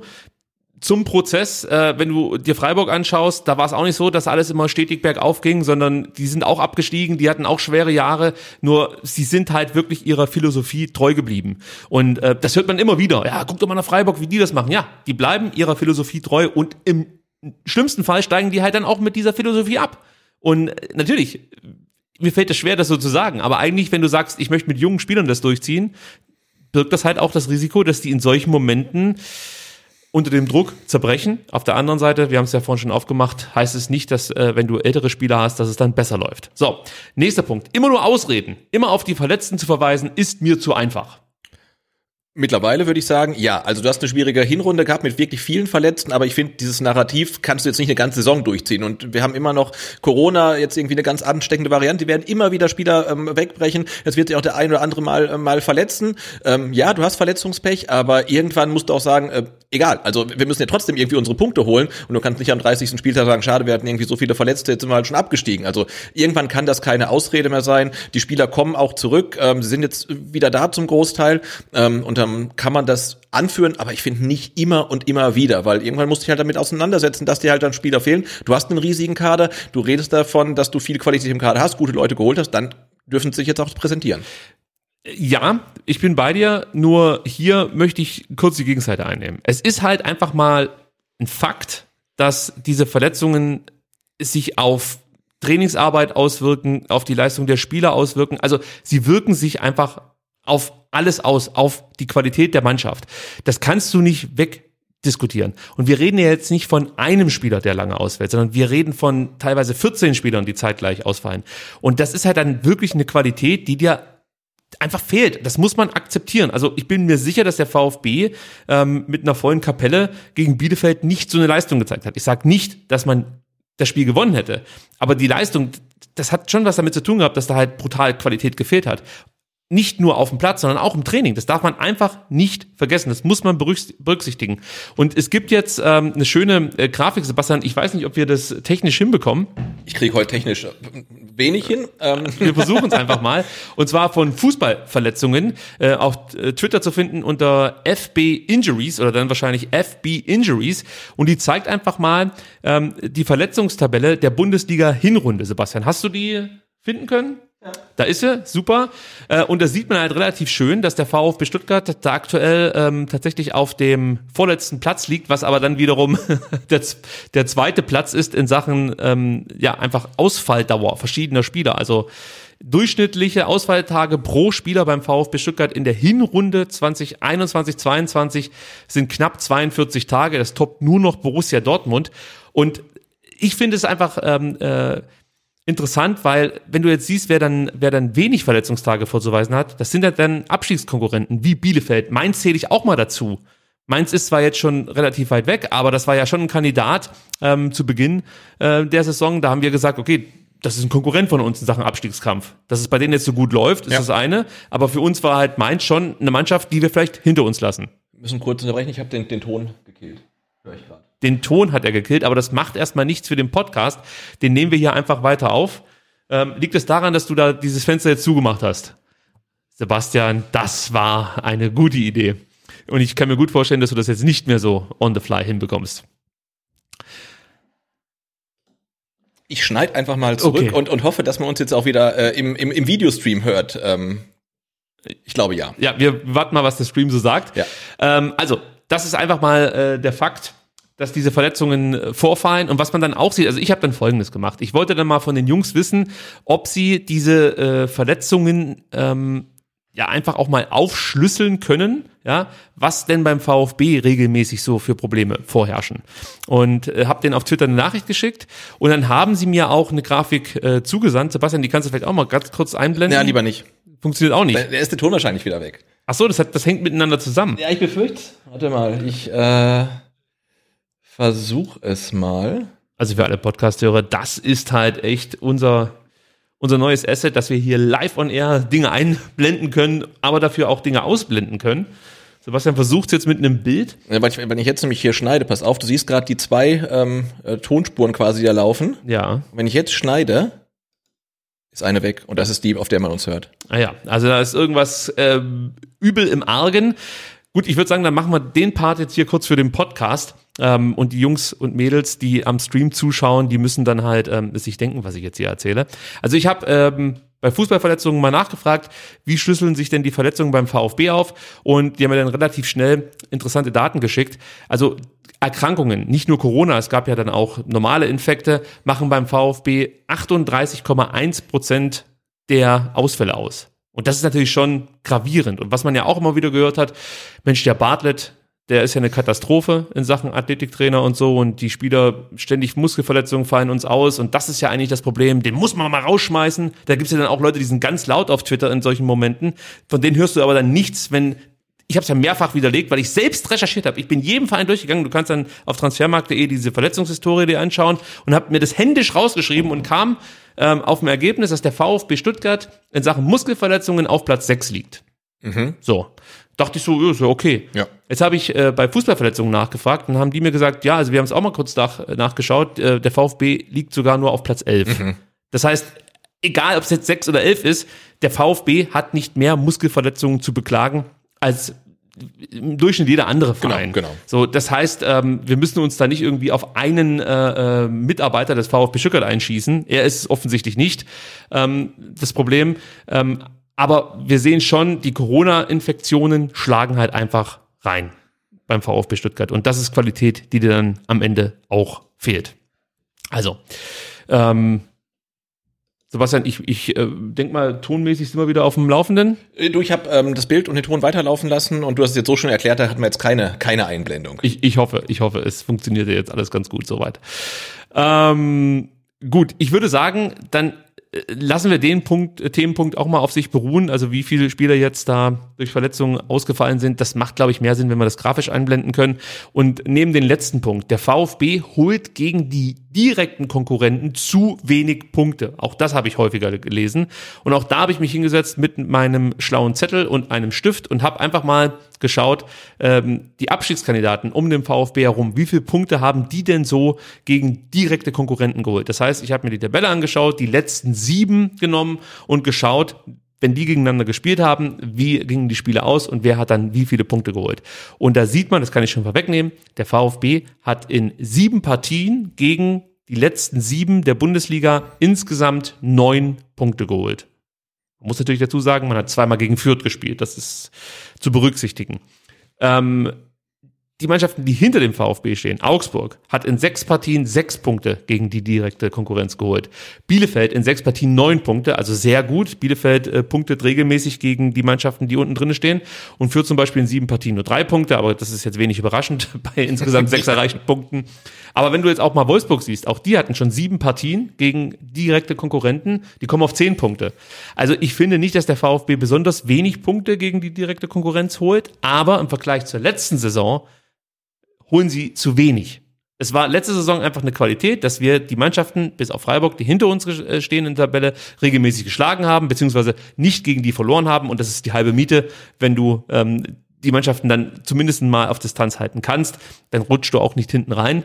Und da muss man halt schon sagen, Spiele gegen Bielefeld zu Hause, Spiele in Augsburg gegen damals eine angeschlagene Mannschaft, Spiele gegen Fürth, in Fürth, die musst du leider gewinnen, wenn du nicht absteigen möchtest oder wenn du möglichst unbeschadet durch diese Zeit kommen möchtest. Und das gelingt dem VfB zu selten. Ich sag, ja, man hat ein Stück weit einen Punkt. Äh, man spielt halt so, wie so ein Abstiegskandidat einfach spielt. Oder beziehungsweise eine Mannschaft, die im Abstiegskampf steckt. Ja, absolut. Und ich glaube, erschwerend kommt hinzu, dass die ähm, Spiele gegen die direkten Ko ähm, Konkurrenten auch so ein bisschen traumatisierend waren. Ne? Also sei es irgendwie dieses äh, furchtbare Spiel zu Hause gegen Bielefeld, äh, sei es das Spiel in Augsburg, wo du 1-0 führst, denkst, hey, das ist ein Selbstläufer quasi und dann wirst du da wirklich hergespielt. Ähm, sei es ähm, das 2 zu 2 gegen Berlin, wo du eigentlich die drei Punkte schon in der Tasche hast und dir dann noch äh, zwei Tore einschenken lässt, oder sei es halt der Auftritt in, in Fürth. Ähm, das hat sich alles dann so ein bisschen negativ eingebrannt. Sebastian, da wir jetzt wirklich ähm, hier unseren Stream nicht vor größere ja, Aufgaben stellen möchten, würde ich sagen, wir machen in Bezug auf das Fürth-Spiel jetzt noch den Spieler der Saison Jo. und sparen uns den Rest. Wir reden ja ja auch schon ein paar Minuten über ja, die aktuelle Situation des VfB Stuttgart, haben das, glaube ich, auch ausführlich genug getan.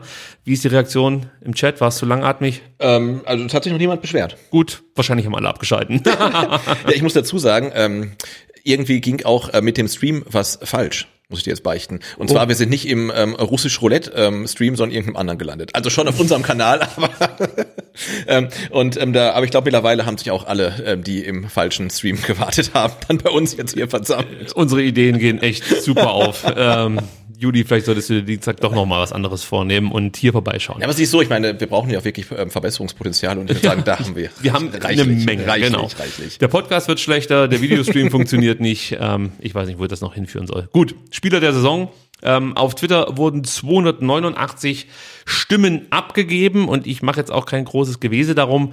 Wataru Endo hat die meisten Stimmen bekommen mit 61, dann kommt Waldemar Anton mit 52 Stimmen und Pascal Stenzel mit 50 äh, Stimmen. Sebastian, ich weiß nicht, wie es dir geht. Ich bin komplett jetzt schon entkoppelt von diesem Fürth-Spiel. Ja. Deswegen muss ich, glaube ich, erstmal kurz überlegen, wen ich eigentlich jetzt äh, bepunkten möchte. Hast du denn schon Spieler zusammen? Ähm, ja, ich habe mir das sogar notiert ähm, in meinem schlauen Notizbuch. Ähm, und das habe ich aber da hinten irgendwo liegen. Also du kannst es gerne holen. Dann mach du mal kurz weiter, ich habe das dann sofort parat. Und ich versuche einfach mal was. Denk an das äh, schöne Kopfhörerle, nicht, dass das, das hier auch noch äh, zu Bruch geht. Also, ich möchte mich ganz kurz bei euch bedanken, dass ihr heute hier auf YouTube dabei seid und so ein Stück weit unterstützt. Wir sind, was YouTube angeht, absolute Dilettanten, das ist schon klar, aber wir wollen uns verbessern. Wir sind im Endeffekt das, was der VfB Stuttgart, ich sag mal, vor... Ähm, drei Jahren in der Bundesliga war, sind wir jetzt gerade auf YouTube. Das heißt, äh, wir holen uns junge, frische Leute mit an Bord, die uns jetzt sagen, wie es geht. Äh, Wenn es euch trotzdem so ein bisschen gefallen hat bislang, dann könnt ihr ja mal den Daumen nach oben da lassen. Das würde uns sehr freuen. So, Sebastian ist wieder da und hat sein schlaues Büchle. Mhm, komm, ich vor so wie ein Lehrer, der jetzt die Noten nachguckt, hä? so. Ja, dann fang mal an. Also ich war ja am Samstag total begeistert von Wataru Endo. Bin ich immer noch, ähm, er bekommt von mir einen Punkt, weil er okay. macht halt das, was er halt immer macht, aber ähm, es, es war wirklich ähm, ordentlich. Ja, zieh einfach durch. Ähm, Sascha Kalajdzic Mhm. Ein Punkt, weil ich wirklich toll fand, dass er gleich wieder nicht der Alte ist, aber gleich wieder Präsenz im Strafraum hat. Wie gesagt, sechs Torschüsse, ähm, hinterher die große Chance, zwei große Chancen eigentlich. Also das fand ich schon wieder richtig gut.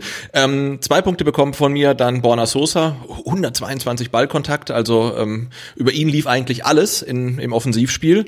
Ähm, und zwei Punkte bekommt von mir auch Waldemar Anton, weil ich finde, ähm, er hat dann richtig ähm, stabiles Spiel hinten drin gemacht. Ich meine, Fürth hat jetzt die Dreierkette auch selten vor große Aufgaben gestellt, aber wenn dann, ähm, dann war er da. Also hat mir äh, gut gefallen. Er hatte ja auch so ein paar schwächere Spiele, aber gegen Fürth fand ich ihn super solide.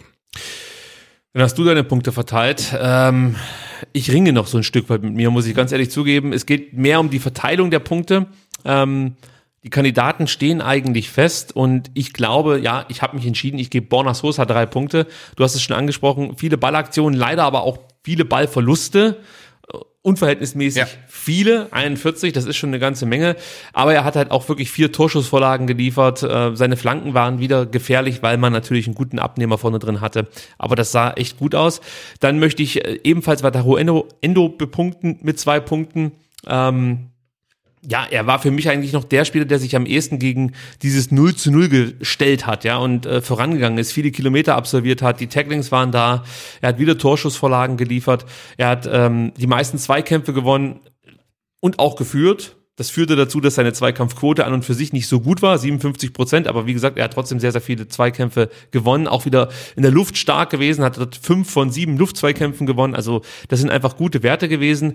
Und äh, ja, einen Punkt muss ich einfach Pascal Stenzel geben, weil von ihm habe ich eigentlich so eine Leistung nicht erwartet, muss ich ganz ehrlich sagen. Ich hatte große Sorge, dass wenn er eingewechselt wird oder wenn er äh, von Anfang an spielt, ja. äh, dass mit ihm sozusagen dann wieder so ähm, ja die Probleme auftauchen, die man eigentlich immer hat, wenn man mit Pascal Stenzel spielt, nämlich es fehlt komplett das Tempo.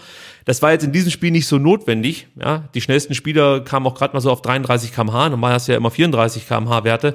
Ähm, nicht so jetzt im Spiel zwischen Fürth und dem VfB Stuttgart. Das kam Pascal Stenzel zugute und er hat es insgesamt richtig gut gemacht. Fünf Klärungen, viele gute lange Bälle geschlagen. Die Passquote ist sowieso immer top bei ihm. Er hat Bälle abgefangen. Ähm, er hatte drei Abschlüsse. Ja, auch das muss man sagen, die zweitmeisten hinter Sascha Kalajdzic. Also das sind dann schon gute Werte, die er da vorzuweisen hat. Ich ähm, sage trotzdem, dass er dann bitte gegen Leipzig nicht auf dem Platz stehen sollte, denn ich glaube, da könnte das Tempodefizit, das er einfach vorweist, ähm, ein großes Problem werden.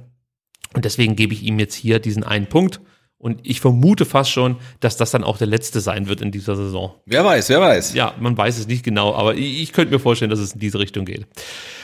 Gut, dann sind wir auch schon rucki zucki mit diesem Viert-Segment hier durch. Und Sebastian, wir kommen jetzt zum ähm, Segment, ähm, das sich um den nächsten Gegner dreht. Dies ist kein offizieller Podcast des VfB Stuttgart. Ja, für das erste Heimspiel im Jahr 2022 begrüßt der VfB den gleichen Gegner wie äh, für das erste Heimspiel im Jahr 2021, nämlich Raba Leipzig.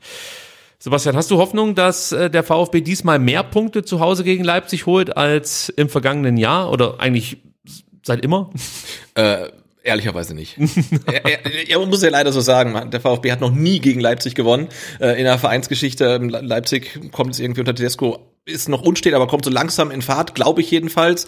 Ähm, und ich glaube, uns könnte es ähnlich ergehen wie Mainz jetzt am letzten Spieltag. Ähm, andererseits ähm, ist Leipzig äh, ja in einer ähm, Auswärtstabelle 16., 17., also richtig schlecht, aber keine Zuschauer. Also insofern, ich glaube, der Faktor ist dann auch nicht ganz äh, so entscheidend. Jetzt muss ich erstmal eine technische, technische Frage stellen. Also die Rasenbilder können wir nicht einblenden. Ich, äh, warte, ich versuch's nochmal, weil Sebastian versucht jetzt nochmal, also für alle, die den Podcast hören, kann ich euch sagen, wir haben hier ein äh, Schnittprogramm, das nennt sich OBS. Problem an diesem Programm ist, dass sowohl Sebastian wie auch ich dieses Programm noch nie bedient haben und wirklich per Fernwartung vom Juli darüber informiert werden, wie man hier äh, verschiedene Schnitte durchzieht. Und wenn ich das richtig sehe, ist der Sebastian jetzt kurz davor, unseren YouTube-Zuschauern den neuen Rasen im Neckarstadion zeigen zu können. Sebastian, es sieht gut aus, oder? Genau, und auch eben konnte man schon Bilder sehen, aber während ihr die Bilder gesehen habt, habt ihr uns nicht mehr gehört und ich glaube, jetzt hat könnte das das Bild. Ich, hab, ich weiß nicht, wie es gemacht habe, aber es geht. Sebastian hat es geschafft. Einfach fantastisch, wie du das machst. Und das lobe ich halt äh, mir an so einem Kameraden wie dich. Ja, Im Gegensatz zum VfB Stuttgart bist du dann sofort da, wenn es drauf ankommt. Du löst die Probleme und das gefällt mir ganz gut. Das ist der neue Rasen. Genau, ich bin der, der, der von dir angesprochene Typ, der halt irgendwie zehnmal den Fehler macht und das elfte Mal dann den gleichen Fehler nochmal macht. Nee, dann klappt's. Ja. Also, also kann jetzt sein, dass ihr euch halt äh, den Rest des äh, Streams halt den Rasen vom VfB angucken müsst. Ach so, das, das Videobild hast du jetzt wieder Mal gucken, ob abgeschossen. Okay, wir schauen uns erstmal den Rasen an, aber ich kann euch schon mal sagen, für alle, die bei YouTube zuschauen, es gibt nachher noch tolle Bilder von Raba Leipzig-Spieler. Die kannst uh. du ja auf jeden Fall einblenden. Ja, ja, das ist klar. Super. Also, Sebastian äh, repariert den Stream. Ich erzähle euch was über Leipzig und äh, möchte erstmal etwas zu den Kräfteverhältnissen zwischen Leipzig und dem VfB Stuttgart sagen. Denn wenn der VfB nicht das zu leisten imstande ist, was man eigentlich kann, spielt man gegen den Abstieg. Wenn Leipzig eine, eine äh, Krisensaison spielt, sage ich jetzt mal, dann hat man nach 18 Spieltagen fünf Punkte Rückstand auf Platz vier. Ich finde, das beschreibt die Kräfteverhältnisse ganz gut, Sebastian, oder? Auf jeden Fall. Ähm, ich mache den Rasen wieder aus. Du machst den Rasen wieder aus? Und und ähm, äh, okay. wir haben ein neues Bild im Stream. Äh, ja, aber nicht das, was ich wollte. Ich, ich bleib da. Und äh, was auch lustig ist, Sebastian ist nie, achso, der spricht ja auch nicht mehr ins Mikrofon. Also es ist Wahnsinn, dieser Podcast. Unglaublich. Unterstützt STR, es lohnt sich. Ja, das, das sind wir wieder. Mit Bild und Ton. ah, das ist toll. Okay, also, in Ex-Stuttgarter habe ich geschrieben, verleiht Leipzig mehr Stabilität. Seit dem 9.12. trainiert Domenico Tedesco die Leipziger. Unter ihm gab es zwei Siege, ein Unentschieden, eine Niederlage. Und er ist natürlich ein alter Bekannter hier in Stuttgart. Immerhin sieben Jahre Jugendtrainer beim V VfB, zuletzt bei Spartak Moskau sehr erfolgreich gewesen, bei Schalke eine gute Saison gespielt, eine Katastrophensaison, wobei man sagen kann, ja, es hatte vielleicht dann auch viel mit der Mannschaft, mit dem Kader, mit dem Umfeld zu tun, weniger mit dem Trainer. Äh, gute Leistung äh, als, als, als Coach in Aue gezeigt. Ähm, ja, für mich persönlich wirklich ein hochinteressanter Trainer. Ich mag auch seine Art, das mag nicht jeder. Ich mag ihn, muss ich ganz ehrlich sagen. Und ich bin auch immer total daran interessiert, was er mit seinen Mannschaften macht. Das führt jetzt dazu, Sebastian, dass ich mir in den letzten Wochen vor Weihnachten alle Spiele von Raba Leipzig angeschaut habe, freiwillig. Oha, oha. Weil ich einfach daran interessiert ja. war, was macht Tedesco mit der Mannschaft. Ja, aber er ist schon, schon ein spannender Trainer, ähm, denn ich erinnere mich, ähm, ich habe ihn zum ersten Mal so richtig wahrgenommen, als er in Aue Trainer war und der VfB da und mit Hannes Wolf dort gespielt hat. Ne? Ja. Und wenn man dann überlegt, was er dann von Aue aus für eine Trainerkarriere genommen hat, ist das schon tatsächlich relativ beeindruckend. Ja, kann man absolut so sagen. Ich meine, Vizemeister mit Schalke, wenn ich mich recht erinnere. Richtig, ja. richtig. Und ich meine, mit Schalke. Das heißt schon was. Nee, ist wirklich ja. so. Also das war echt eine gute Leistung, die er da gezeigt hat. Natürlich auch teuer erkauft, muss man sagen. Das fiel den Schalkern dann ähm, ja, auf die, auf die Füße. Aber wir wollen uns nicht um Schalke kümmern, sondern vielmehr um Leipzig. Und da haben wir noch einen alten Bekannten im Trainerstab, nämlich Andi Hinkel. Der Stimmt, steht ja. an der Seite von Domenico Tedesco, zumindestens äh, wieder, muss man sagen. Also jetzt in Moskau war mit dabei, zuvor dann auch schon beim VfB ähm, in der, in der, oh, jetzt muss ich überlegen, wann das war. Ich meine zur U16-Zeit müsste das gewesen sein, dass äh, Tedesco und äh, Hinkel zusammengearbeitet haben, sich da dann natürlich auch kennengelernt haben und ähm, vermutlich hat sich dann irgendwann Domenico Tedesco erinnert. Nee, bei der zweiten Mannschaft war es, glaube ich, auch schon so. Ich glaube auch bei der, bei der zweiten Mannschaft äh, äh, ähm, war er dann schon Co-Trainer unter Tedesco. Kann es sein oder bin ich da komplett fehl am Platz? Tedesco war mal Interimstrainer bei der zweiten Mannschaft, oder? Ich weiß es nicht. Okay, also wir können das jetzt nicht recherchieren, aber es müsste eigentlich so sein, wie ich sage. Auf was wir eigentlich zu sprechen kommen wollten oder was ich jetzt erzählen möchte, ist, ähm, dass Tedesco Raba stabilisieren konnte. Es gab ein paar Ausnahmen, zum Beispiel das äh, letzte Hinrundenspiel zu Hause gegen Bielefeld. Das wirst du vielleicht mitverfolgt haben. So ein bisschen, ja. Ja, da hast du vielleicht gesehen, äh, dass die Leipziger immer noch ihre Schwächen haben, die man auch gut nutzen kann, wenn man das konsequent tut. Ich fand, Bielefeld hat ein tolles Spiel gemacht, hat genauso gespielt gegen Leipzig, wie man das machen muss. Wie genau, werden wir gleich noch erzählen. Ähm, und was ich auch noch bemerkenswert fand, als Tedesco äh, ja als neuer Trainer dann vorgestellt wurde in Leipzig, war seine erste Amtshandlung, dass er sich in die Kabine gesetzt hat, jeden Spieler einzeln reingebettet hat und äh, reingebeten hat und äh, dann gefragt hat, auf welcher Position möchtest du gern spielen? Und dann hat er sich einfach ja, die mhm. Meinung der Spieler angehört und hat das praktisch mit einbezogen in die Ausarbeitung einer Spielidee für Raba. Und dann kam eben das heraus, was jetzt aktuell unter Tedesco gespielt wird. Beziehungsweise man muss sagen, bei Tedesco ist es so, du kriegst als Spieler nicht gleich die volle Dröhnung, sondern er fährt sozusagen langsam den Pegel hoch ja, weil sonst überfordert dich das dann auch als Spieler. Ähm, jetzt äh, am Montag war Willi Orban zu Gast bei Kicker Meets the Zone, der dann auch erzählt, ja, ich gebe zu, äh, bei den ersten Besprechungen haben wir uns schon mal fragend angesch angeschaut, was jetzt ähm, der Begriff bedeutet, was er jetzt hier von uns will. Also er fordert dich da schon nochmal heraus, um es mal vorsichtig auszudrücken. Ja. Ich dachte mir, jetzt gucken wir erstmal auf die Stärken und Schwächen der Leipziger und dann erzähle ich ein bisschen was über die Spielidee von Tedesco. Also Stärken ganz klar, hohe individuelle Qualität, gutes, schnelles Passspiel, gute Triplings, gute Freistöße und Ecken. Die haben bereits sieben Tore nach Standards erzielt, äh, plus nochmal fünf Elfmeter-Tore. Also kriegen da regelmäßig mal einen zugesprochen. Liegt natürlich auch daran, dass sie unglaublich viel Tempo haben, gute Dribbler haben, in den Strafraum gehen. Viele TBDs, würde man sagen, hier in, äh, in Stuttgart. Ja, sie erspielen sich hinter Bayern München die meisten Chancen in der Bundesliga, nämlich 124. Nur mal als Vergleich, der VfB hat sich bislang 79 erspielt, also auch da Kräfteverhältnisse und so. Und äh, was ich besonders interessant finde, Sie sind immer wieder gefährlich über ihre, über ihre Halbposition. Also Ablagen aus dem Zentrum von Kampel und Guardiol. Und dann gibt's den Ball zum Beispiel auf Nkunku oder Schobeschlei, die dann mit Tempo Dribbling oder mit Pass weiterspielen auf Silver oder auf Paulsen. Also die kriegen da so viel Dynamik, so viel Tempo in die Aktion, dass du wirklich dann oft nur noch faulen kannst oder sie halt gewähren lässt, dann treffen sie oder schießen daneben, aber es ist echt brutal schwer, das dann zu verteidigen. Äh, ich habe mir dazu Gedanken gemacht und da werden wir nachher dann auch noch was ähm, von mir zu erfahren. Thema Auswärtsschwäche hast du schon thematisiert, können wir vielleicht nochmal vertiefen. Also auswärts ist Leipzig noch sieglos, vier Niederlagen, vier Unentschieden und auswärts haben sie auch erst fünf Treffer erzielt. Also das ist ja wirklich besonders wenig, wenn man sich überlegt, der ja. VfB kommt auf sechs erzielte Treffer. Ähm, bei Leipzig muss man sagen, sie haben auch nur zehn kassiert. Der VfB hat 13 kassiert, nur um das alles mal so ein bisschen in Relation zu setzen. Aber die Auswärtsbilanz liest sich schon sehr, sehr übel. Das ist definitiv so. Ähm, Leipzig lässt zu viele Torchancen zu. Gleichzeitig lassen sie zu viele liegen. Also Chancenverwertung liegt bei 27,4 Prozent, was für eine Top-Mannschaft zu wenig ist. Ist jetzt kein extrem schlechter Wert, ist glaube ich so Bundesliga-Mittelmaß, aber es ist eigentlich zu wenig, um dann wirklich ganz oben dabei zu sein. Sieht man jetzt aktuell, es fehlen ein paar Punkte auf die Champions League. Plätze. Und was auch auffällig ist, es gibt immer wieder eher ungewöhnliche individuelle Fehler. Das war unter Marsch noch deutlicher zu beobachten. Jetzt unter Tedesco wird das ein bisschen besser. Hängt natürlich auch damit zusammen, dass die Mannschaft wieder mehr Selbstvertrauen bekommt. Thema wie beim VfB.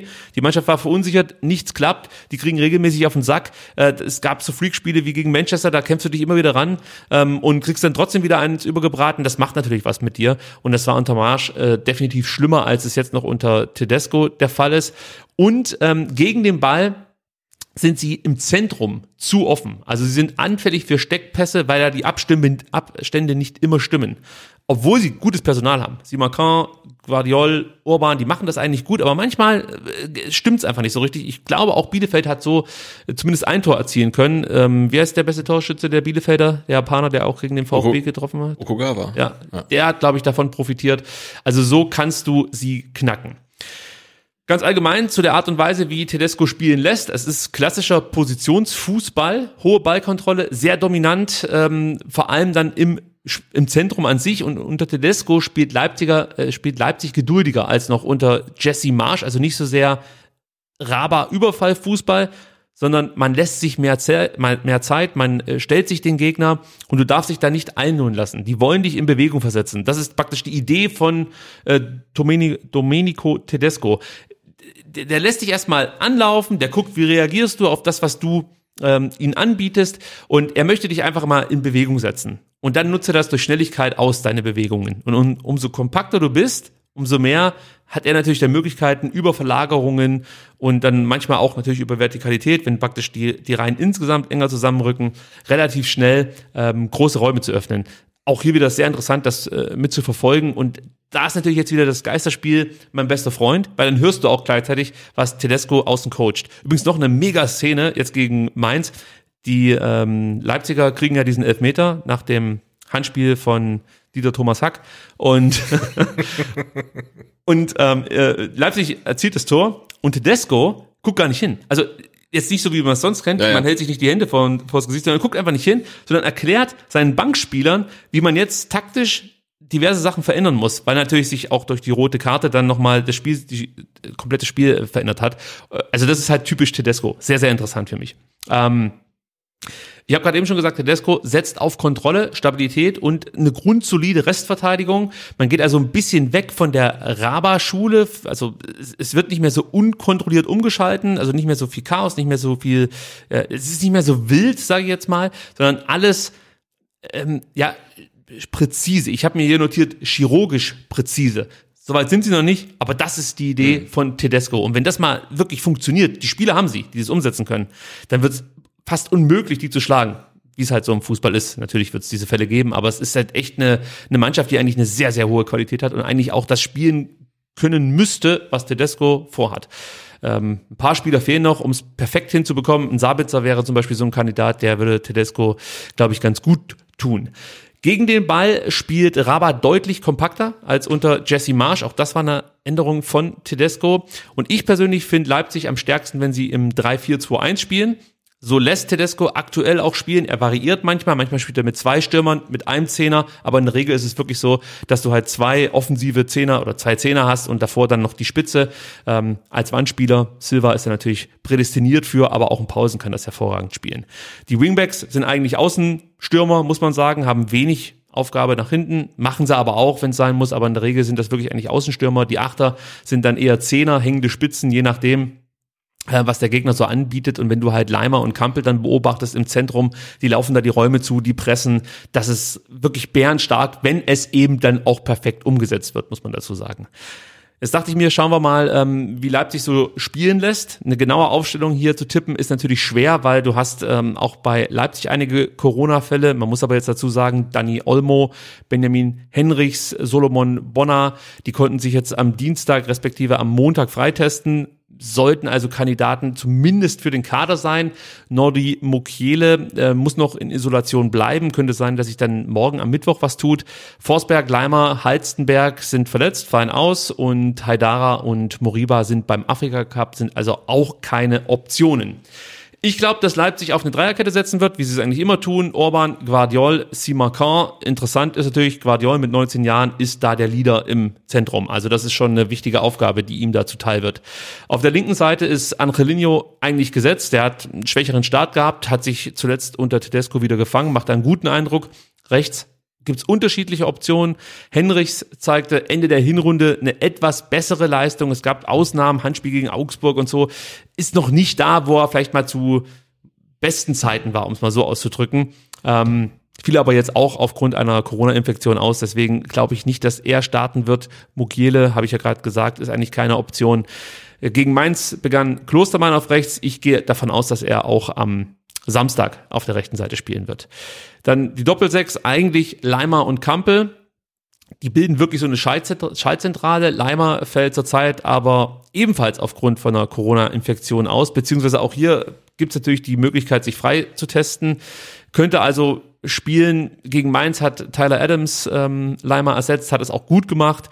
Und ich könnte mir auch hier gut vorstellen, dass Adams und Campbell die Doppelsechs bilden und ähm, ja, das später dann nochmal gewechselt wird. Vielleicht ist Leimer bis dahin dann auch schon wieder eine Option. Muss man mal abwarten. Offensiv hast du natürlich mit Leipzig die Qual der Wahl. Tedesco kann da wirklich aus dem Vollen schöpfen.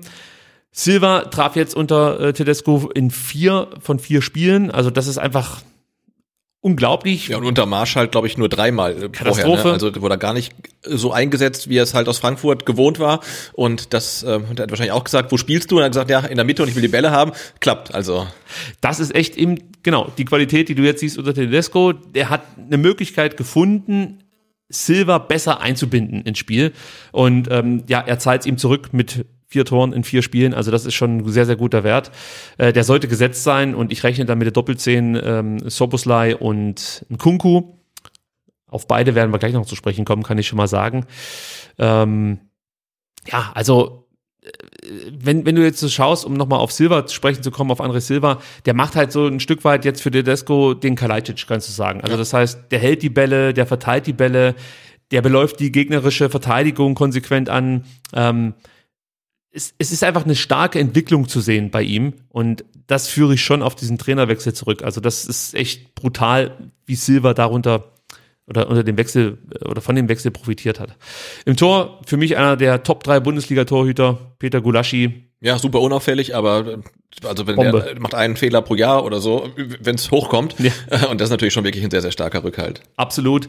Und jetzt ist natürlich die Frage, jetzt haben wir so viel Gutes über Leipzig Ja. gesagt. Jetzt Wie- sagst du, du mir, äh, warum der VfB trotzdem mindestens einen Punkt holt. Ja, äh, erstmal, weil man muss. Und dann, ja, du musst sie halt früh stellen. Also am besten schon, wenn die Innenverteidiger den Ball haben. So hat's auch Mainz versucht. Und solange Mainz in äh, Vollzahl war, hat es auch gut funktioniert, fand ich. Also Mainz hat das wirklich gut gemacht. Die Frage ist halt, ob du das über 90 Minuten durchhältst. Es wird halt schwer, wenn du wirklich immer wieder anlaufen musst und wirklich früh pressen musst.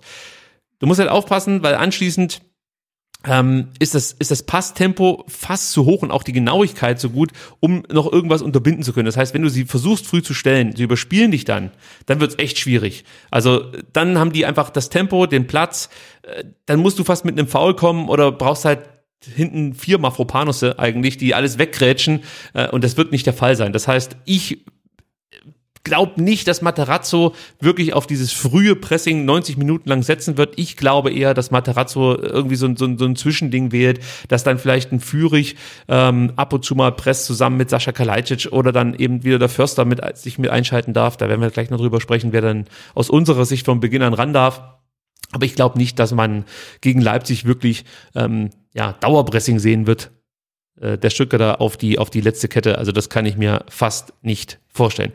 Ich habe es gerade eben schon gesagt, geht die erste Kette vertikal auf den Ballführenden, muss die Reihe dahinter einfach die Kompaktheit immer ein Stück weit aufgeben, weil das ist das, was ich meine mit, sie locken dich als Gegner. Sie versuchen halt erstmal herauszufinden, was machst du, wie bewegst du dich und wenn du dann drauf schiebst und du stehst praktisch zu kompakt, dann nutzen sie die Räume, die dann auf der Ballfernseite sich bieten, aus mit super Verlagerungsbällen beziehungsweise Diagonalbällen, spielen ihr Tempo aus. Also du kannst sie voranlaufen, aber du musst halt wirklich auf der Hut sein. Lässt du sie spielen, musst du das Zentrum verteidigen. Also dann brauchen wir die Kompaktheit. Mitte zu ist das Thema dann. Also dann musst du wirklich schauen, dass du da sehr, sehr kompakt stehst und selbst dann wird's schwer, äh, extrem schwer. Über die ballferne Seite habe ich gerade eben schon was gesagt. Also die verlagern blitzschnell unter Tedesco. Das wird auch interessant zu sehen sein, wie dann die Wingbacks ähm, das hinbekommen und auch ein Borna Sosa wird da einiges zu tun bekommen. Ja, und Spielaufbau über lange Bälle oder durchs Zentrum habe ich mir noch notiert. Äh, also die Halbverteidiger werden gut angelaufen und es, es gibt ein gutes Pressing von Leipzig. Aber was ich also jetzt zu sprechen kommen will, ist die Taktik, dass du über Ito und Mafropanos mit Diagonalbällen aufbaust, wird nicht so gut funktionieren, weil die werden immer gut attackiert. Das heißt, du musst durchs Zentrum aufbauen, wenn du was zustande bringen möchtest. Und das möchte ja Leipzig, weil da sind sie besonders stark. Du hast da einen Kevin Campbell, das ist einfach ein Pressingschwein und das meine ich positiv. Ähm, und hat's gerade geklopft? Ich weiß es nicht. Ich, du, du referierst, ich gucke mal Ich referiere. Also Sebastian schaut nach, ob jetzt äh, das, das äh, Fanprojekt hier überfallen wird. Ihr seid live dabei, das ist das Schöne. Hinten geht auch noch die Lampe aus, es läuft einfach. Also, ähm, und ähm, was ich auch noch erwähnen wollte, ist, äh, Leipzig ist über die Körperlichkeit zu knacken. Also wenn du Leipzig wirklich was entgegensetzt, Härte, äh, das kann denen schon wehtun. Ich befürchte nur, dass der VfB Stuttgart aktuell nicht die richtige Mannschaft ist, um mit Körperlichkeit auf Leipzig zu reagieren. Aber es wäre natürlich zu wünschen, wenn man nach diesem sehr ja, faden Spiel gegen ähm, Fürth jetzt eben über die Körperlichkeit kommen würde. Dann würde ich vorschlagen, kommen wir jetzt zu den Players to Watch. Und jetzt weiß ich natürlich nicht, äh, inwieweit Sebastian hier meine schönen Grafiken präpariert hat, denn ich habe mir überlegt, wenn wir jetzt hier auf YouTube senden und die Players to Watch durchgehen, können wir ja einzelne Spieler einblenden. Jetzt warte ich einfach mal, ob der Sebastian wiederkommt. Äh, wenn nicht, mache ich mir, glaube ich, Sorgen. Aber ich gehe jetzt einfach mal davon aus, dass er bald wieder da sein wird und fange schon mal an, die einzelnen Spieler durchzugehen. Allen voran Dominik äh, Soboslai. Für mich ein absoluter Top-Spieler in der Bundesliga. Ich gebe zu, auch einer meiner Lieblings-Bundesligaspieler. Er ist 21 Jahre alt, vielseitiger Offensivspieler, also der kann OM spielen, rechts außen, links außen, Mittelstürmer theoretisch auch, ist mit Sicherheit am besten aufgehoben hinter der Spitze oder hinter den Spitzen. Da macht er die stärksten Spiele. In der Hinrunde hat er zwei Vorlagen geliefert gegen den VfB Stuttgart, hat viele gute Abschlüsse gehabt und ähm, kommt jetzt insgesamt auf vier Tore, fünf Vorlagen in 17 Spielen, ist ein sehr guter Flankengeber, dementsprechend starker Standardschütze, spielt gute scharfe Pässe, ist pressingresistent und wie vorhin schon angesprochen, aufpassen vor seinen Distanzschüssen. Das haben wir schon gesehen gegen den VfB in der Hinserie. Da waren Soboslai, äh, Soboslai äh, Distanzschüsse immer besonders gefährlich. Sebastian, kannst du Dominik Soboslai einblenden oder nicht? Ähm, natürlich. Also Oh, jetzt. ich, ich hoffe es. Jetzt kommt das Highlight, weil da habe ich mir tatsächlich auch noch die Mühe gemacht, extra so kleine Karten anzufertigen für unsere Players to Watch. Und im besten Fall sehen die Leute auf YouTube jetzt Dominik Soboslai mit den Daten, die ich gerade eben schon ausgeführt habe. Ja, dann, Sebastian, kannst du gleich dein Können nochmal unter Beweis stellen und kannst uns mal Josko Guardiol zeigen, den nächsten Spieler, der ist 19 Jahre alt, Innenverteidiger, wird am 23.01.20, also wir müssen uns beeilen, damit auch äh, die Altersangaben noch stimmen, ist für mich wirklich die Überraschung der Hinrunde, vielleicht sogar der beste Transfer der Leipziger in diesem Jahr, der kam für 18 Millionen im Sommer von Dynamo Zagreb. Übrigens im Sommer 2020 waren die Bayern noch dran haben dann ähm, den Transfer nicht finalisiert. Leipzig sagt Dankeschön und äh, bekommt einen Top-Innenverteidiger, der auch Linksverteidiger spielen kann. Denn ähm, zu Beginn der Saison hat er noch als Linksverteidiger äh, gespielt. Inzwischen ist er der zentrale Innenverteidiger in Leipzigs ähm, ja, Innenverteidigung.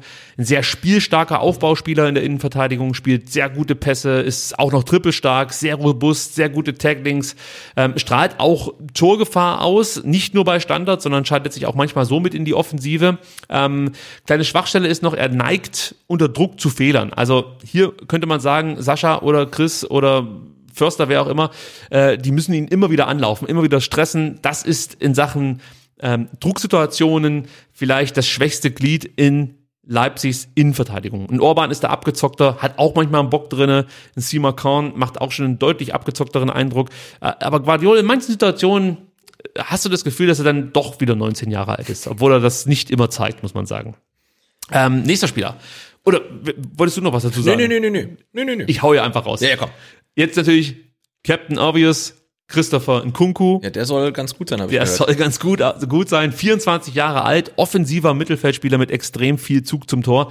Hat jetzt 16 Tore und 12 Vorlagen in 26 Pflichtspielen geliefert, also 28 Scorerpunkte in 26 Pflichtspielen. In der Bundesliga achtmal getroffen, neun Vorlagen in 18 Spielen. Also äh, es ist einfach ein herausragender Spieler und äh, spielt mit Müller zusammen für meinen Geschmack die gefährlichsten Pässe der Bundesliga. Also was Schärfe angeht, Timing angeht, das ist einfach unfassbar, was der äh, runterzockt und der macht Leipzig wirklich ein Level besser, wenn der auf dem Platz steht. Das ist wirklich unglaublich. Der ist kaum vom Ball zu trennen, trippelstark, gute Distanzschüsse, gute Flanken, gute Standards. Ähm, also einfach ein Spieler, den du, du musst den, du musst den einfach lieben, wenn du Fußball liebst. Das ist unglaublich. Also ich mag den wirklich sehr. Ja, allein schon seine ähm, Dribblings gegen Borussia Dortmund war es, glaube ich, ne, wo er sich dann durch den Strafraum dribbelt und nicht aufzuhalten ist, das äh, hat mich schon äh, schwer beeindruckt. Und ja, ähm, ich glaube, bester Scorer der Liga mit seinen äh, 17 Punkten, die er da hat. Also das äh, ist natürlich ein Brett, den zu verteidigen, weil der ja gefühlt auch alles kann. Gefühlt kann er alles. Und ähm, er trainiert übrigens mit solchen Blaze-Spots. Kennst du das? Diese Blaze-Spots? Blaze-Pots, sorry, nicht Spots. Die man, nee. Diese Lampen, die so ganz Ah, kurz jetzt, aufleuchten. ja, du musst um die Reaktionsgeschwindigkeit genau. zu erhöhen. Ja, ja, das macht er, um praktisch dann im Dribbling noch schneller auf ähm, sich ihm entgegenstreckende Beine reagieren zu können. Äh, und es klappt ja offensichtlich, ja. Sieht ganz gut aus. Ähm, das war eigentlich alles, was ich zu Leipzig vortragen kann, Sebastian. Okay, dann gucke ich, dass man ähm, uns jetzt vielleicht wieder sieht. Ja, das ist so schön. Der Sebastian sitzt hier da, sonst langweilte er sich zu Hause immer, weil ich die ganze Zeit die Monologe halte und jetzt klickt er hier rum und ich der- überfordere ihn dann äh, fast schon mit irgendwelchen Anweisungen, möchte ich fast schon sagen. Das ist mir fast schon unangenehm. Nee, nee, das nicht, das nicht. Ich bin ja froh, wenn da Bild und Ton rauskommen aus dem Kästchen. Wer hat draußen geklopft? äh, weiß ich nicht, da war niemand. Aber äh, falls ihr in Stuttgart äh, Mitte wohnen solltet, morgen ist gelber Sack. Okay, die Info kommt für die Podcast-Hörer zu spät. Alle anderen jetzt schnell raus. Oder wartet noch auf den Startelf-Tipp, denn der kommt jetzt, Sebastian. Ich muss erst mal sagen, heute ist Dienstag und mir ist aufgefallen, der VfB hat etwas gemacht, was man sehr selten sieht äh, unten an der Mercedesstraße. Es wurde zweimal trainiert. Ja, erst ohne und dann mit Ball, ne? Genau, es gab Sprint- und Kraftübungen heute Vormittag und nachmittags dann Spielformen. Da macht man sich natürlich gleich wieder Sorgen, dass diese ja, zart beseitenden Typen dann wahrscheinlich morgen alle Muskelkater haben, wenn sie zweimal trainieren müssen oder so. Das ist gemein. Ja, ist, ja, aber Das das kann sagen, Materazzo zieht die Zügel an. ja, Vielleicht. Vielleicht. Also es ist vielleicht gemein, aber ich finde, so wie die spielen, ist auch gemein. Also wir nehmen uns da beide nichts. Schauen wir mal kurz ähm, ja, aufs Lazarett. Wer fehlt, wer kommt zurück? Äh, Mosanko, wir erwähnen ihn einfach nur deshalb, weil wir ihn so mögen. Aber klar, der ist nicht mit dabei. Auf Instagram kann man seine Fortschritte so ein bisschen sehen, also noch im Kraftraum, aber ähm, es gibt Fortschritte. Das hört sich gut an. Ähm, dann Omar Mamouche beim Afrika Cup.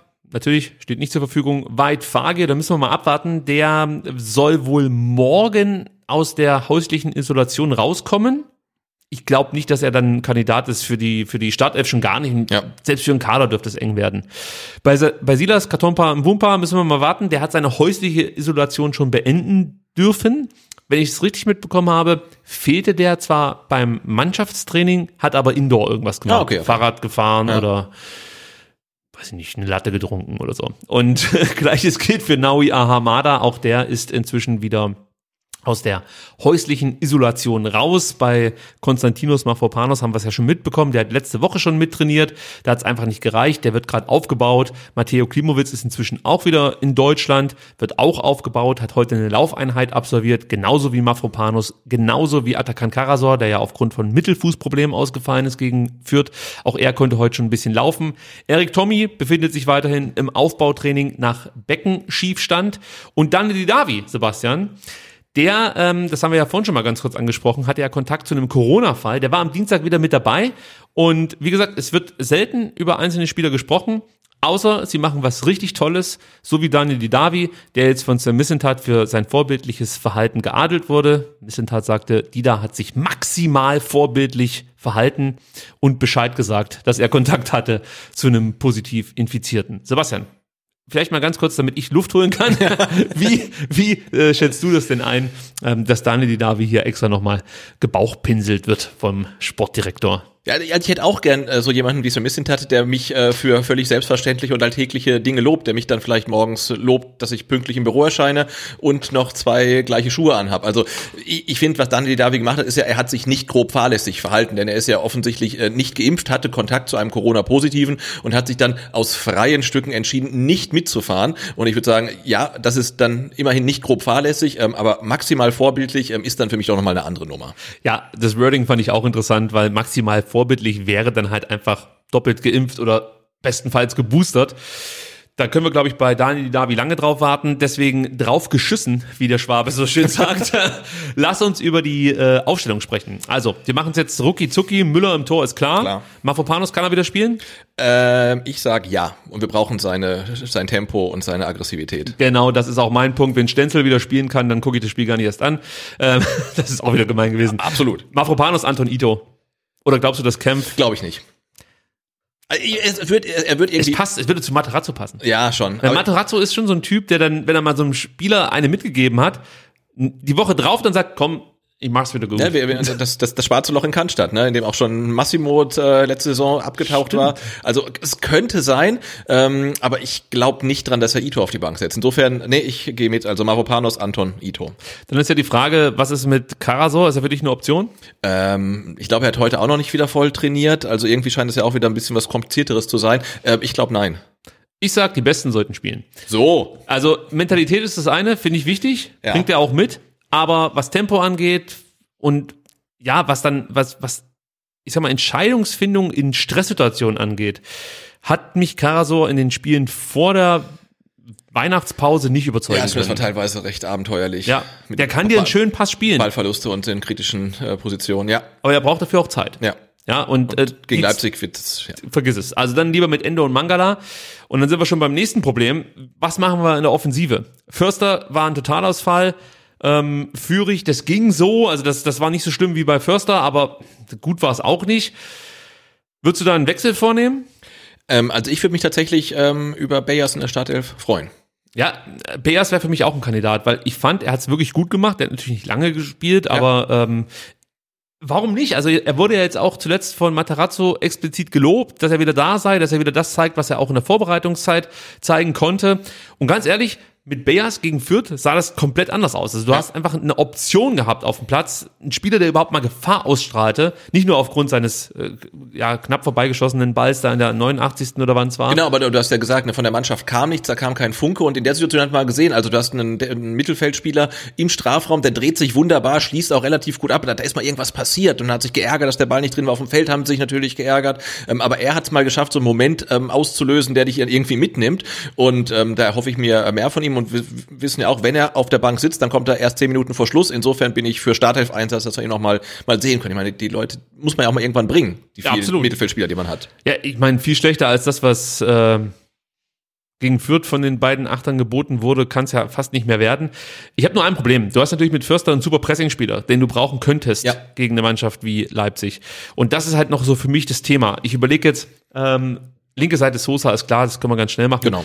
Ich überlege halt jetzt, ähm, ob du dann auf rechts mit Führig spielst. Das hat er gegen Augsburg super gemacht. Er wurde auch auf rechts eingesetzt ähm, gegen gegen Fürth so in den letzten Minuten. Da gab es jetzt keine große Veränderung, muss man sagen, aber es ist eine Option. Und ob du dann halt mit Beas und Förster im Zentrum spielst. Hätte ich, hätte ich jetzt kein Problem mit. Und dann, also Kulibadi ist für dich kein Kandidat? Nee. Dann würde man es so ansetzen, dass man Führig auf rechts stellt und Förster einfach aufgrund dessen, dass er eigentlich ein guter Pressingspieler sein sollte, auf ähm, äh, die, die, die rechte ähm, Acht, muss man sozusagen. Äh, ja, genau. Dann notiere ich mir das hier mal. Äh, und vorne im Sturm ist relativ klar Sascha Kalajdzic. Genau. Das wäre unsere Aufstellung. Ich gehe es noch mal ganz kurz durch, weil es ich auch elf Leute sind, ja? ja so schnell jetzt drüber gegangen bin. Müller, Mafropanos, Anton Ito. Das ist unsere Defensive. Endo äh, und Mangala die Doppelsechs, Beas und Förster die Doppel 8, Sosa und Führig als Wingbacks und vorne dann Sascha Kalajdzic. Ja, finde ich gut, weil wie gesagt, mir hat auch das Zusammenspiel ähm, Sosa Führig auf links nicht so gut gefallen. Ähm, wenn die sich halt dann das Spielfeld aufteilen, ähm, können sie sich nicht so auf den Füßen stehen. Insofern, ich finde das klingt vielversprechend. Also du rechnest mit dem Sieg. Äh, immer im Punkt. Ähm, Und endlich, also- mal, endlich mal ein Tor gegen Leipzig. Ich meine, das ist auch schon länger her, dass der VfB mal eins erzielt hat. Also da, da wäre ich fast schon zufrieden. Aber e- erstmal eine gute Leistung bringen und nicht so äh, Schlafwagenfußball, nicht so äh, Angsthasenmäßig wie gegen Fürth, einfach mal ein bisschen mutiger. Aber klar, es kann dir genauso gehen äh, wie gegen Mainz, dass du dann auch vier Stück bekommst und Tedesco, vier Spiele ist er da, zweimal hat Leipzig vier Tore geschossen, zweimal 4-1, also scheint so ein bisschen das Standardergebnis zu sein. Ähm, da muss man natürlich auch ein bisschen Sorge haben, aber wir haben gesagt, also viel zu verlieren hat der VfB in dem Spiel nicht. Ich überlege jetzt gerade, ob ich, ob ich das sagen soll, was ich denke, oder ob ich gute Stimmung verbreiten soll. Das musst du mir wissen. Also ich glaube, ähm, alles andere als ein deutlicher Sieg von Leipzig wäre ein Erfolg für den VfB. Ich, ich sehe da so viele Schwachstellen, die Leipzig, also beim VfB, die Leipzig einfach auszunutzen weiß. Also Leipzig macht viel falsch auch in diesem, in dieser Spielzeit bislang. Aber ähm, die, die Baustellen, die der VfB hat, das, was der VfB dem Gegner anbietet, das fällt halt genau da rein, ähm, äh, ja, in die Kategorie, die Leipzig zu nutzen weiß. Ja. Und das macht mir große Sorge. Ich hoffe, dass mich die Mannschaft überraschen kann. Ähm, und ich hoffe, dass ich komplett daneben liege. Aber Ja gut, klar ist ja auch, dass wir diesmal mit einer ganz anderen Erwartungshaltung ähm, an das Spiel rangehen als am vergangenen Samstag und ähm, letzten Samstag war das Enttäuschungspotenzial natürlich weitaus größer als jetzt äh, gegen Leipzig. nächster Punkt wäre ähm, wieder mal Transferpolitik. Wir wissen, keine Neuzugänge, dafür Abgänge. Sebastian, wärst du so nett und würdest mal erzählen, was der Sven Missentat zum Thema Neuzugänge zu sagen hatte in der äh, letzten Woche war das noch. Genau. Ähm, er hat gesagt, wir haben jede Woche gefühlte Neuzugänge dabei. Nächste Woche sollte dann auch Silas dazu stoßen. Das sind Neuzugänge genug. Frage, siehst du das auch so? Ähm, weiß ich nicht. Ich habe mir auch darüber Gedanken gemacht. Ist das wirklich, reicht das aus? Naja, er, was, er, was er so ein bisschen impliziert ist, äh, ein Spieler kehrt aus der Verletzung zurück und ist wie Neuzugang auf einmal da. Und das ist ja nicht so. Wir haben es bei Silas gesehen. Also ich könnte mir auch vorstellen, dass der noch vier, fünf, sechs Spiele braucht, dass der vielleicht sogar noch die ganze Rückrunde braucht, um wieder der Silas zu werden, den wir ähm, gekannt haben, bevor sich das Kreuzband gerissen hat. Und natürlich kann auch ein Neuzugang kommen, der dann nicht zündet. Aber äh, gerade ein langzeitverletzter Spieler, der zurückkehrt, der braucht auf jeden Fall noch mehr Zeit, mit zu sagen, wupp, der ist wieder da und auf einmal ne, performt er wieder. Das äh, finde ich dann eher schwierig bei ähm, verletzten Spielern. Deswegen finde ich es mit dem Neuzugang ein bisschen schwierig. Ja, zumal ja, du hast es vorhin schon angesprochen, Omikron dann wahrscheinlich auch dafür sorgen wird, dass es in den nächsten Wochen weitere Ausfälle geben sollte. Also das lässt sich nicht verhindern. Schau dir die anderen Ligen an, wo Omikron schon deutlich präsenter ist, äh, was da so alles wegfällt. Spiele werden abgesagt. Klar, der VfB hat einen großen Kader, aber da wird es wahrscheinlich noch ein paar Fälle geben. Und es wird wahrscheinlich auch noch wirklich ein paar üble Wochen geben für den VfB. Also davon gehe ich einfach fest aus. Ja, das Problem ist halt einfach, ähm, ich sehe es nicht so, dass das reine Neuzugänge sind, weil ich bin da komplett bei dir. Das dauert einfach eine Zeit lang, bis die wieder da sind. Was natürlich ein Vorteil ist, dass ich im Training eigentlich die Trainingsqualität steigern sollte, wäre da nicht das Problem, dass du einfach fast zu viele Spieler hast. Also ich ja. finde, damit sich dann wirklich am Training nochmal deutlich was verbessert, braucht es auch Abgänge. Ja, und ähm, wenn der VfB nur irgendwie die Möglichkeit hätte, sich dann vielleicht auch noch ja, in Sachen äh, Backup-Stürmer oder Offensive 8, 10, wie auch immer, nur einen Hauch zu verbessern, hätte ich nichts dagegen. Aber Thema Finanzen, es wird nicht anders möglich sein. Äh, Missentat hat noch mehr erzählt, Sebastian. Ich würde dich wieder bitten, kurz zu erklären, was Missentat ähm, ja, sonst noch so zum Besten gegeben hat. Genau, er hat gesagt, es ist sicherlich so, dass es drei, vier Spieler gibt, die sich in Gesprächen befinden. Es kann passieren, dass der ein oder andere rausgeht auf Laie oder auch permanent. Hier geht es natürlich jetzt um die Abgänge. Ähm, das ist das, was ich gerade eben schon meinte. Eigentlich muss der VfB darum bemüht sein, Spieler abzugeben. Und äh, vielleicht können wir da auch noch mal ganz kurz äh, ein paar äh, Namen durchgehen. Aber eine, eine, eine, eine oh Gott, normal würde ich jetzt schneiden. Eine Wortmeldung hat zwei Missetat noch, Sebastian. Genau, er sagte, gerade dieser Club hat die Erfahrung gemacht, dass man mit sehr viel Geld und einem Invest in sehr viel ältere Spieler das gleiche hatte. Abstiegskampf. Das wird uns so nicht mehr passieren. Selbst wenn wir abstiegen, wären wir in einer ganz anderen Wirtschaftssituation als damals. Wir wären vorbereitet. Vorbereitet ist ein gutes Stichwort. Ich habe nämlich diese Zitate nicht so vorbereitet, wie ich mir das vorgestellt habe, denn ich habe sie nicht ganz in diese Richtung geschoben, wie es eigentlich sein sollte. Deswegen jetzt alles ein bisschen konfus. Jetzt bringen wir das alles so ein bisschen zusammen. Also die, das letzte Zitat, das du vorgelesen hast, das wollte ich eigentlich mit einbringen, ähm, weil es halt ganz wichtig ist. Äh, Sir Missentat hat verraten, dass sich bei einigen Spielern die Gehälter von 40 bis hin zu 50 Prozent reduzieren, sollte der VfB absteigen. Diese Reduzierung gab es beim letzten Abstieg, ich glaube nur bei ein, zwei Spielern, aber bei wenigen. Das hat sich der VfB praktisch in die Verträge schreiben lassen mit den Spielern. Das heißt, das, da ist der VfB einfach schon mal in einer besseren finanziellen Situation. Der Abstieg ist nicht gleichbedeutend mit ähm, ja, Zahlungsunfähigkeit, beziehungsweise kannst du ja auch Spieler verkaufen, das darf man ja. nicht vergessen. Aber da ist der VfB ein Stück weit besser aufgestellt. Was auch wichtig ist, sollte der VfB absteigen, gilt Materazzos Vertrag weiter, also auch für die zweite Liga. Das heißt, es müsste dann darüber verhandelt werden, sollte er für sich entscheiden, hier geht's nicht weiter.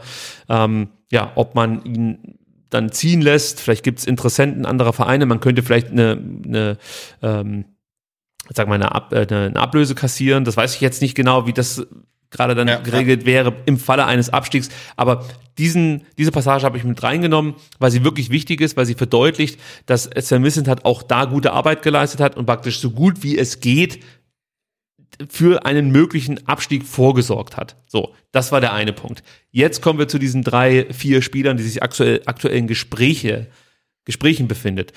Ähm, los geht's mit ähm, Hamadi Al-Gadoui, der wurde ja freigestellt letzte Woche. Da haben wir ja vorhin schon mal ganz kurz drüber gesprochen. Der ist zu Gesprächen nach äh, Zypern gereist, ähm, war dort auf der Liste oder auf dem Zettel von Apollon Limassol, Tabellendritter in Zypern, die, Sebastian, du weißt es, weil wir haben es im Fanradio mal recherchiert, von wem trainiert werden. Alexander Zorniger. So ist es. Ja. Und ähm, ja, da ist die Connection wieder da. Ja. Guckt man einfach mal, was hat der VfB so zu bieten. Und äh, warum nicht den al holen? Jetzt habe ich aber gesehen, der war heute wieder ganz äh, frisch und frei beim Training dabei. Also er ist nicht gleich auf Zypern geblieben, auf jeden Fall. Ja, und äh, ich habe auch gehört, ich kann es nicht anders sagen, dass ähm, es da zwar Interesse gibt, aber dass es jetzt, also es steht nicht kurz vor einer Einigung. Okay. Was nicht heißt, dass es nicht dann morgen doch zu einer Ja, Einigung kommen könnte. Aber äh, müssen wir mal abwarten. Ich sag's mal so. Ein weiterer Leihkandidat, das fand ich auch sehr interessant, ist wohl Matteo Klimowitz. Mhm. Also es ist für mich nicht überraschend, weil es würde für mich Sinn machen, Ja. ihn nochmal zu verleihen.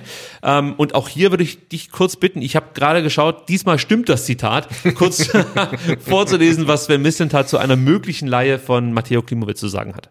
Genau, er sagt, äh, Teto hat Qualität, aber Chris Führig und Oma Mamouche sind ähnliche Typen wie er. Wenn Oma vom Afrika Cup zurückkommt, darf man über Luftveränderung bei Teto nachdenken. Über eine schlaue Leihe könnte man diskutieren, aber aktuell sehe ich die nicht. Ja, also es gibt offensichtlich noch nicht die richtigen Anfragen. Aber was sagst du generell dazu? Wäre das für dich eine Idee?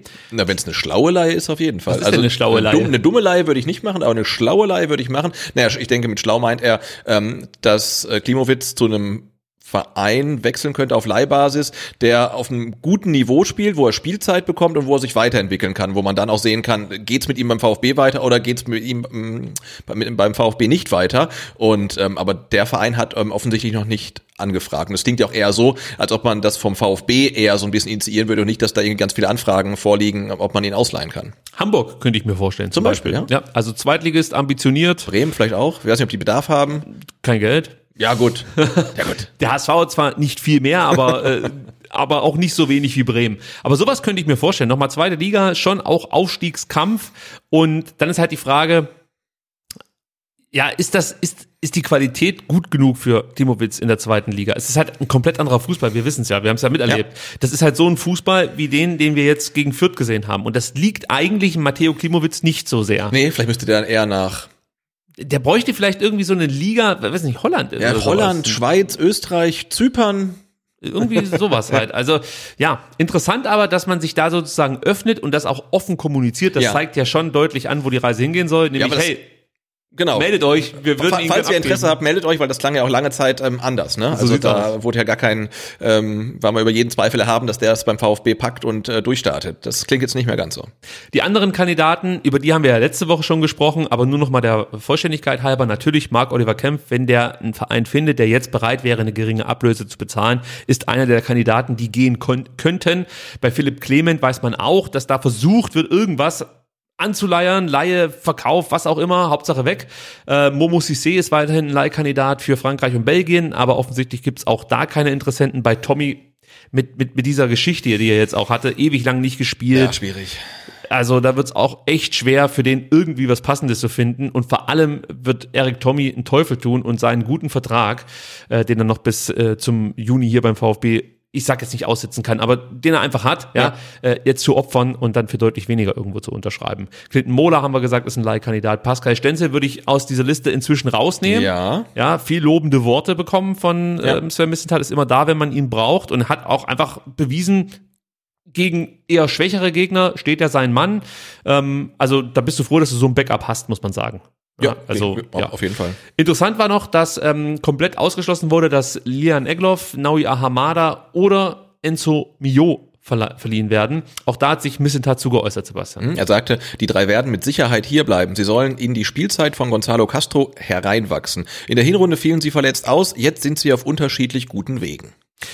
Ja, so kann man sagen. Äh, auch hier bringt's der Missentat wieder auf den Punkt, aber trotzdem interessant. Also die drei werden definitiv hier äh, in Stuttgart bleiben. Heißt natürlich für mich auch, dass die Spielzeit bekommen sollen. Müssen wir mal gucken. Ja. Die ersten Minuten gab's ja jetzt schon, äh, ob da Mio jetzt demnächst auch dazu kommt. So, nächster Punkt hat auch wieder was mit den Finanzen beim VfB Stuttgart zu tun, ähm, aber eher perspektivisch. Es geht um die Wertsteigerung des Kaders, Sebastian. Da gab es heute eine Meldung, die ließ alle VfB-Fans aufhorchen, denn im Vergleich zum Januar 2021 stieg der Kaderwert des VfB von 103 auf 186 Millionen, also um 83 Millionen Euro. Und äh, hätte man nicht so einen schlechten Dezember äh, gespielt, äh, würde dieser Kaderwert noch höher stehen, als er aktuell steht. Ähm, aber sei es drum, es ist trotzdem halt wirklich eine brutale Marktwertsteigerung in diesen zwölf Monaten, die man einfach Sven Missentat zu verdanken hat. Und das ist übrigens für mich auch ein ganz entscheidender Punkt bei aller Kritik, bei allem, was mich momentan nervt. Wie gesagt, das eine ist einfach mit Verstand Dinge erklären zu können und das andere ist das Fanherz. Also wenn ich vor vom Bildschirm sitze und sehe, wie die Mannschaft vor sich hin pennt in Fürth. Genau, das wollte ich gerade sagen. Ne? Wenn wir das Spiel gucken und ich sage, die Mannschaft hat zu wenig äh, Feuer und du sagst mir, ja, aber der Marktwert hat sich um 100 Prozent äh, vervielfacht, dann sage ich, das ist mir egal. Äh, jetzt, jetzt egal. Ne? Also das ist, ist eine ganz andere Sache, das ist was langfristig, was perspektivisches, was was äh, planerisches, was kaufmännisches, andere ist halt was auf dem Platz passiert. Ich denke, das muss man ein Stück weit hm, getrennt betrachten, aber natürlich sagt die Statistik ganz klar, dass der VfB da strategisch gut gearbeitet hat. Auf jeden Fall und ähm, wirklich viel Geld eben jetzt, sag ich mal, oder viel, viel, viel Geld, äh, wie sagt man denn, äh, nicht kreiert hat, sondern ähm, generiert hat. Generiert hat, ja. so sieht's aus. Ja, also ähm, wenn man sich das mal europaweit anschaut, sieht man dann relativ schnell, der VfB befindet sich da wirklich in guter Gesellschaft. Von allen ähm, Vereinen in Europa ist ähm, der VfB die Mannschaft mit dem sechsthöchsten, mit der sechsthöchsten Marktwertsteigerung in diesem Zeitraum, wird dann nur noch geschlagen von so Top-Entwicklungsteams wie Ajax Amsterdam, ähm, Aston Villa, die natürlich aufgrund eines äh, äh, ähm, Investors ja. zu Geld gekommen sind, ähm, sich dann auch gute Spieler holen konnten, die dann auch performt haben. Sporting Lissabon, schon immer bekannt für gute Jugendarbeit, äh, Manchester United und Brentford, die nach ihrem Aufstieg äh, sinnvoll investiert haben, könnte man so sagen, und ähm, eine Marktwertsteigerung von 132,4 Millionen, äh, 100 äh, 132,4 Millionen Euro hinbekommen haben. So. Ja, was man auch sieht, das muss ich kurz, genau, kurz erwähnen, ne? du äh, generierst dann da 83 Millionen in äh, zwölf Monaten ähm, und das könnte man ja theoretisch Jahr für Jahr wiederholen. Wird nicht klappen, aber ne, das ist was, was man reproduzieren kann oder möchte ähm, und dann vergleicht man mal die Zahlen mit einer Ausgliederung, wo man halt einmalig Anteile veräußert, in dem Fall dann für 40 Millionen, das macht man einmal und das war's dann halt. Wenn man dann die Relation sieht, dann merkt man halt auch, dass das dann vielleicht eher ein nachhaltiger Weg ist. Der Unterschied ist natürlich, das Geld hast du. In der Tasche, genau. hier sind das Fantasie. Sind, Werte auf, ja. sind's Werte und wenn sich ein Spieler dann das Kreuzband reißt, dann ist der Marktwert auch ganz schnell wieder kleiner oder so. Ja. Und wenn du ihn abgibst, verlierst du Qualität. Genau. Also das kommt halt ja, alles mit klar, dazu. Ja, aber trotzdem, ich bin da absolut bei dir man könnte sagen, Missentat schafft Werte. Genau. So. Und das ist einfach schon mal gut zu wissen. Und äh, wenn ich mir jetzt die Marktwerttabelle der Bundesliga anschaue, dann steht der VfB da aktuell auf Platz neun. Das war auch schon mal ganz anders, ja. Ähm, und wenn du, wenn du halt dir die anderen Mannschaften so anschaust, gegen die der VfB jetzt um den Abstieg kämpft, dann siehst du halt Fürth mit 35 Millionen Marktwert, also Gesamtmarktwert, ähm, Bochum mit 42 Millionen, Bielefeld mit 55 Millionen und dann der VfB mit 186 Millionen. Das heißt, da sind einfach Werte da. Deswegen sage ich auch immer wieder, das Allerwichtigste ist einfach bloß nicht absteigen. Genau. Ich glaube, dieses schwere Jahr müssen wir überstehen und dann gibt's auch wieder einen Payoff. Damit meine ich jetzt nicht finanziell, sondern einfach von der Qualität, die die Spieler haben. Es muss einfach wie auch immer, dieser Abstieg verhindert werden. Es, der VfB darf nicht absteigen. So. Und wenn es die Mannschaft nicht macht, dann verhindern wir es. So, wie auch immer. Ähm, ich schaue gerade noch, ich habe hier nur noch ein paar Grafiken reinkopiert, ähm, wie sich die Marktwerte äh, über die letzten Jahre beim VfB so entwickelt hat. Und der Tief, Tiefpunkt ähm, in Sachen Marktwertentwicklung, den hatten wir nach dem Abstieg mhm. 2016. Da lagen wir auf Fürth-Niveau. Wollte gerade sagen, ne? ja. ja, ja. Und dann ging es langsam bergauf und irgendwann dann immer schneller bergauf, bis dann wieder der Abstieg im Jahr 2019 folgte. Dann ging es wirklich rapide bergab. Mhm. Ähm, und Bielefeld, jetzt, Bielefeld Niveau, 55 ja. Millionen so ungefähr. Ja. Genau, genau. Und jetzt ist man halt wieder oben mit dabei. Und jetzt bin ich mal gespannt, wie dieser Graph weitergeführt wird. Mhm. ich bin wirklich gespannt. Gut, ähm, wir kommen langsam zum Ende und wir haben schon gnadenlos überzogen, aber ich habe vorhin, da warst du noch draußen, habe ich gesagt, ähm, aufgrund dessen, dass wir so spät angefangen haben, machen wir heute auch zweieinhalb Stunden. So. So, das wird dich besonders freuen. Gut. Also, äh, lass uns kurz über Thomas Hitzesberger sprechen. Der hat ja letzte Woche wirklich einen Pressemarathon abgelegt. Los ging's mit einem Zeitungsinterview bei den Stuttgarter Nachrichten am Freitag. Und ich sehe gerade, ich habe mir da wirklich viele Themenpunkte rauskopiert. Ich hoffe, ich habe sie richtig sortiert. ich muss sagen, ich konnte die Sendung nicht so vorbereiten, wie das sonst der Fall ist. Da ist es so, da komme ich Dienstag Nachmittag nach Hause, setze mich nochmal hin, strukturiere alles, lese mir nochmal alles durch, so dass ich wirklich um 19 Uhr top informiert bin und loslegen kann. Und heute war es natürlich komplettes Chaos. Bitte seht es mir nach. Ihr könnt euch nicht vorstellen, wie peinlich mir das ist. So. Hitzesbergers äh, Pressetour, Sebastian. Es gab ähm, jetzt nicht allzu viel in diesem Interview, was man besprechen sollte, aber so ein paar Dinge möchte ich schon mit dir ähm, durchgehen. Und äh, zum einen gab es eine Frage, mit der würde ich jetzt mal anfangen. Die lautete, ertappen Sie sich manchmal bei dem Gedanken, die Mannschaft sei doch viel zu gut, um abzusteigen. Ähm, kannst du ganz kurz vorlesen, was Thomas Hitzesberger darauf antwortete? Na klar, er sagte, äh, nein, das kann fast kein Verein von sich behaupten. Ich bin zwar auch weiterhin überzeugt, ähm, dass wir mindestens drei Mannschaften hinter uns lassen werden. Dazu ist es aber nötig, dass wir weniger vom Verletzungspech gebeutelt werden und möglichst alle Spieler Topform erreichen. Ja, da sind wir wieder bei dem Punkt, den wir vorhin schon mehrfach aufgemacht haben, aber ich möchte es hier auch nochmal tun. Also mir ist es einfach zu wenig, nur auf das Verletzungspech zu verweisen. Das ist mir am Ende dann zu einfach, ja. Also eigene Spieler haben nicht nur äh, einmal die, die Einstellung kritisiert, wir haben das ja mehrfach dann auch in der Sendung thematisiert. Die Davi, Müller, Anton hat's mal getan, Förster hat's mal getan. Und äh, ja, da hätte mich jetzt halt interessiert, wie der AG-Chef zu dieser Kritik steht, was er davon hält, ja. Und ich weiß nicht, also ich habe jetzt von den von mir gerade aufgezählten Spielern nie gehört, ja, also wenn das Verletzungspech mal ähm, nicht so zuschlägt wie in der Hinrunde, dann gewinnen wir schon, sondern da hat man gehört, ja, es stimmt halt nicht in Sachen Einstellung. Deswegen bin ich wieder bei dem Punkt, es ist mir dann irgendwann zu viel Gejammere über verletzte Spieler. Ja, ja. Ja, sehe ich genauso. Es ging schnell. Nee. Äh, ja, aber man, man kann das so sagen wie er, aber ich würde dann halt wirklich genau die Reihenfolge umdrehen. Ne? Also die Spieler müssen Topform erreichen, sie müssen äh, wirklich alles reinhauen, was sie äh, haben und äh, wir müssen halt äh, versuchen oder das Glück haben, weniger Verletzte zu haben. So rum, okay, aber immer als erstes wirklich äh, wird immer sofort diese Verletztengeschichte halt abgefeuert halt, ne? Wirklich so, äh, sagst irgendwas, ja, zu viele ist ja Verletzte. auch ein Totschlagargument, ja, weil es stimmt natürlich. Natürlich stimmt's, ne? Also aber es ist nicht das einzige Problem. untermauert, ja, ja, genau. Ja, Absolut. Ein weiteres Thema war natürlich ähm, ja der Investor, der ja immer noch fehlt seit Jahren. Und über einen möglichen neuen Investor wollte Thomas Hitzesberger gar nicht so konkret sprechen. Aber Sebastian, ähm, er spüre zwar, dass das Interesse von ähm, institutionellen Investoren sehr groß ist, da sie erkennen, was im Fußball gerade los ist und ähm, wir, äh, wie dringend viele Clubs frisches Geld benötigen. Dadurch haben sich andererseits aber auch die Verhandlungspositionen verändert. Genau, das heißt, es gibt offensichtlich irgendwie welche Investoren, die die zwar Lust hätten, aber eigentlich nicht aus den Gründen, die man äh, beim VfB gerne sehen würde, nämlich Herzensangelegenheit, beziehungsweise dass man strategisch voneinander profitiert. Es geht da wirklich einfach nur um Geldvermehrung.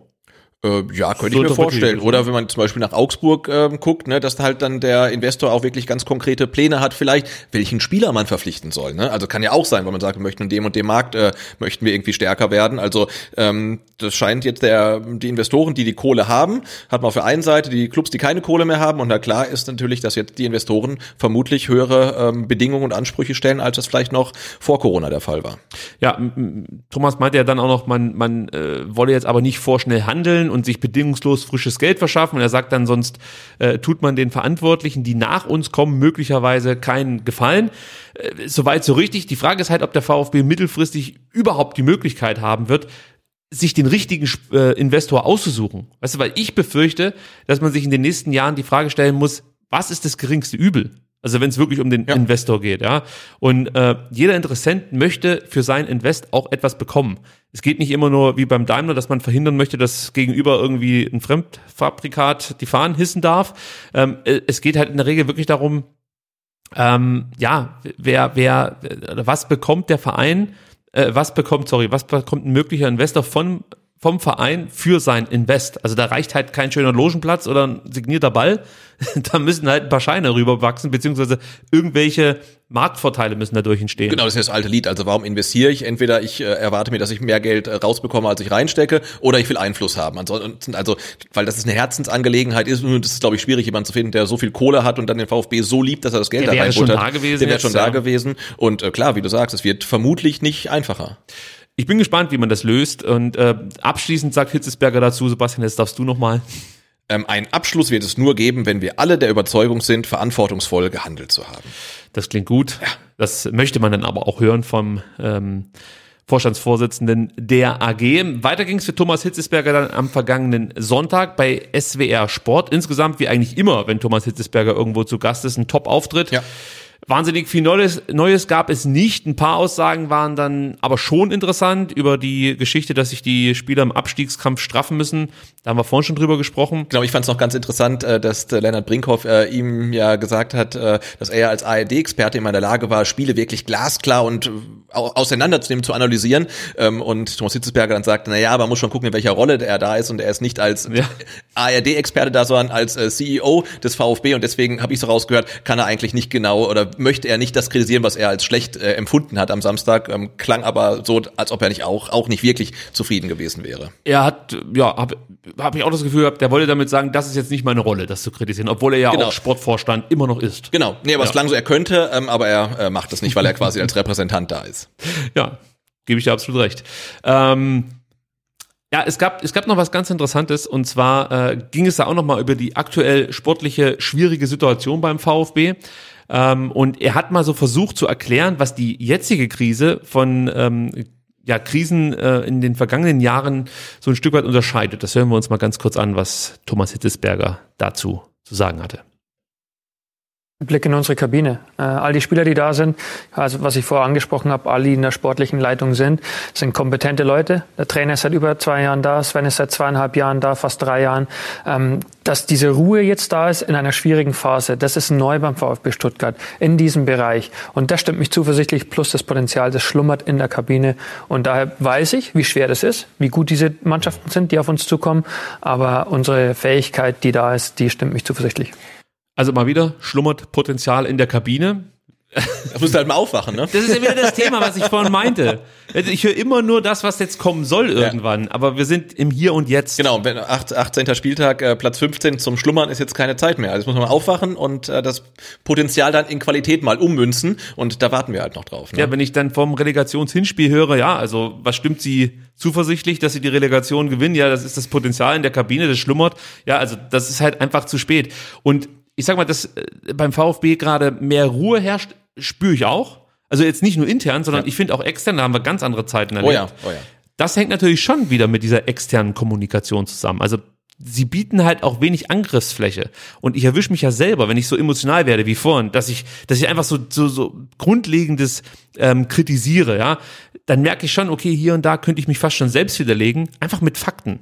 Und mit, mit äh, sowas wie, ja, der Spieler fehlt, der Spieler hat sich verletzt, der eine Spieler kommt von einer Corona-Infektion, hier ging mal was nicht auf, hier hat man mal Pech gehabt. Also du findest Erklärungen und es macht es natürlich dann auch schwer, ähm, die handelnden Personen wirklich irgendwie hart anzugreifen. Dazu kommt, dass du einen Top-Trainer hast, ja, da gibt's für mich keine Alternative. Es gibt, der VfB könnte in der jetzigen Situation keinen besseren Trainer haben als Pellegrino Matarazzo.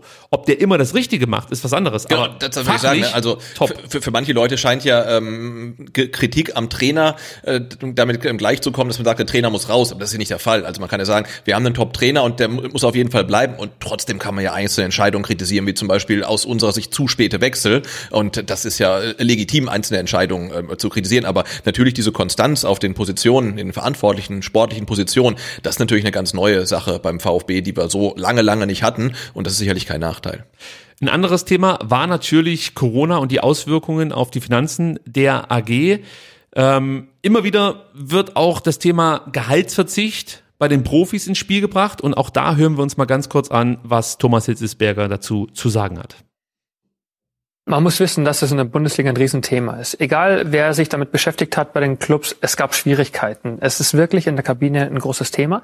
Wir haben ein Modell gefunden beim ersten Mal, das wirklich sehr, sehr gut war. Es, es hat einen breiten Konsens gefunden. Es hat viele Gespräche dafür gebraucht. Aber es war eine gute Lösung für alle Beteiligten. Jetzt sagen wir auch, es soll das letzte Mittel sein. Denn jeder, der einen Vertrag unterschreibt, geht davon aus, dass diese vertragliche Leistung erfüllt wird.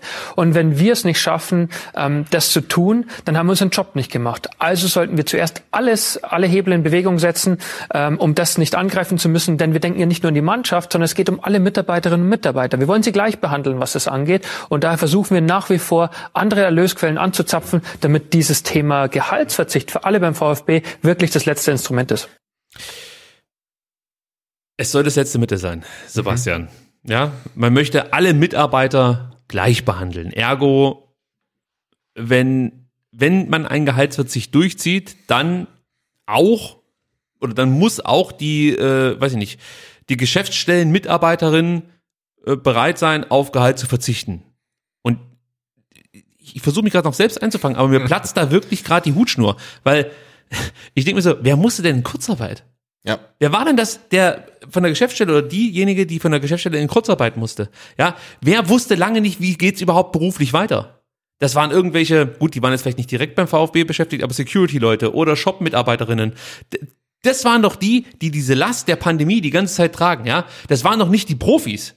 Ja, die hatten, die hatten aus meiner Sicht kaum eine Last zu tragen, ja? Und jetzt möchte man die Profis nicht verärgern, ja? Und jetzt sollen alle gleich behandelt werden. Puh, also ganz ehrlich, da, da, ich merk's schon, ich muss Ja, hier ja. hin und her äh, ja, rotieren, weil ich auch wahrscheinlich jetzt nicht mehr die Energie habe, mich komplett hier äh, drüber aufzuregen, aber ich finde das fast schon unverschämt. Ja, es entspricht auch nicht meinem äh, Gerechtigkeitssinn. Also ich denke, auch wenn es darum geht, dass der VfB Gehälter einsparen muss, dann sollte man einfach bei denen anfangen, die am meisten verdienen und bei denen enden, die am wenigsten verdienen. Das wäre für mich dann gerecht. Und du hast gesagt, die Profis haben keinerlei Einschränkungen, die könnten ähm, ihrem Beruf auch immer noch nachgehen. Also es war eine ganz kurze Zeit, wo nicht gespielt wurde. Jetzt wird halt ohne Zuschauer gespielt, aber ja, sie, sie, sie können spielen. Ähm, manche ziehen es vor, nicht zu spielen. Äh, ne? Also sie könnten, aber sie tun es, die kriegen trotzdem ihr Geld. Und ähm, dann zu sagen, na, aber dann müssen die Angestellten der Geschäftsstelle auch auf Gehalt verzichten, ähm, wenn es denn so kommt, äh, das äh, sehe ich auch sehr kritisch. Ja, finde ich echt schwierig, geht für mich gar nicht. Und ich habe mich auch gefragt, andere Erlösquellen, was soll denn das sein? Spenden, willst du jetzt nochmal ein virtuelles Ticket äh, anbieten? Das ist mir einfach zu wenig. Wir sind jetzt hier in Jahr ähm, zwei der Ja, Pandemie. ja, absolut. Ja, und jetzt kommst du mit andere Erlösquellen. Ja, was, was, was soll das sein? Also ich habe immer noch nichts gesehen. Der Vorschlag mit diesen virtuellen Tickets, der kam von Twitter. Ja. Jetzt mal ohne Scheiß. Also äh, sind wir jetzt so weit, dass wir den Verein retten oder was? Also oder die AG. Ja, anscheinend schon, ne? Ah, Das ist für mich einfach zu wenig. Also Sorry, das- vielleicht, das vielleicht ist kommt so. dann ja, ähm, ist der nächste Investor dann doch die Fans mit irgendeiner Anleihe oder so. Ja, das, beim VfB wird es das wahrscheinlich nicht geben, aber ich hätte nichts dagegen. Ich würde sofort investieren. Äh, was natürlich auch alle wissen wollen, wie geht's für Hitz weiter nach seiner Zeit beim VfB? Man hört ja so einiges, zum Beispiel Interesse aus Leipzig. Und ähm, ja, ich muss sagen, Lennart Brinkhoff versuchte wirklich alles, ja. Aber Ja. er, er wollte nichts verkünden, Thomas Hitzesberger. Wir hören mal rein, was er gesagt hat. Nein, ich kann nichts verkünden. Äh, Ich hatte auch kaum Zeit, mir darüber Gedanken zu machen, was danach kommt, weil die Aufgabe jetzt noch so anspruchsvoll ist, dass ich äh, mich ausschließlich darum kümmern möchte, beim VfB bis zum letzten Tag gute Arbeit abzuliefern. Und danach ist die, die Freiheit da zu entscheiden, was möchte ich tun. Wenn bis dahin noch was kommt, was ich unbedingt tun muss, dann werde ich das. Aber ich freue mich auch darauf, mal aufzuarbeiten, was war beim VfB, was habe ich mir vorgenommen, was ist gelungen und was ist nicht gelungen und was kann ich da, darauf aufbauen und meinen nächsten Schritt machen. Nein, ich kann nichts So, mit der Technik, da sind wir noch dran. Ähm, also, ähm, er hat noch keine Zeit gehabt, sich darüber Gedanken zu machen. Ähm, plausibel für dich? Also glaubst du, dass er erstmal so ein Sabbatjahr einlegt oder irgendwas? Oder was, was, was? Na, was ich raushöre oder was ich so äh, ähm, empfinde, ist, dass er jetzt nicht beim VfB aufhört und hat schon den nächsten Vertrag unterschrieben in der Tasche. Also so klingt's nun wirklich nicht. Ähm, also es klingt äh, eher so, dass er halt sagt, okay, beim VfB ist der Weg für mich zu Ende, aus welchen Gründen auch immer.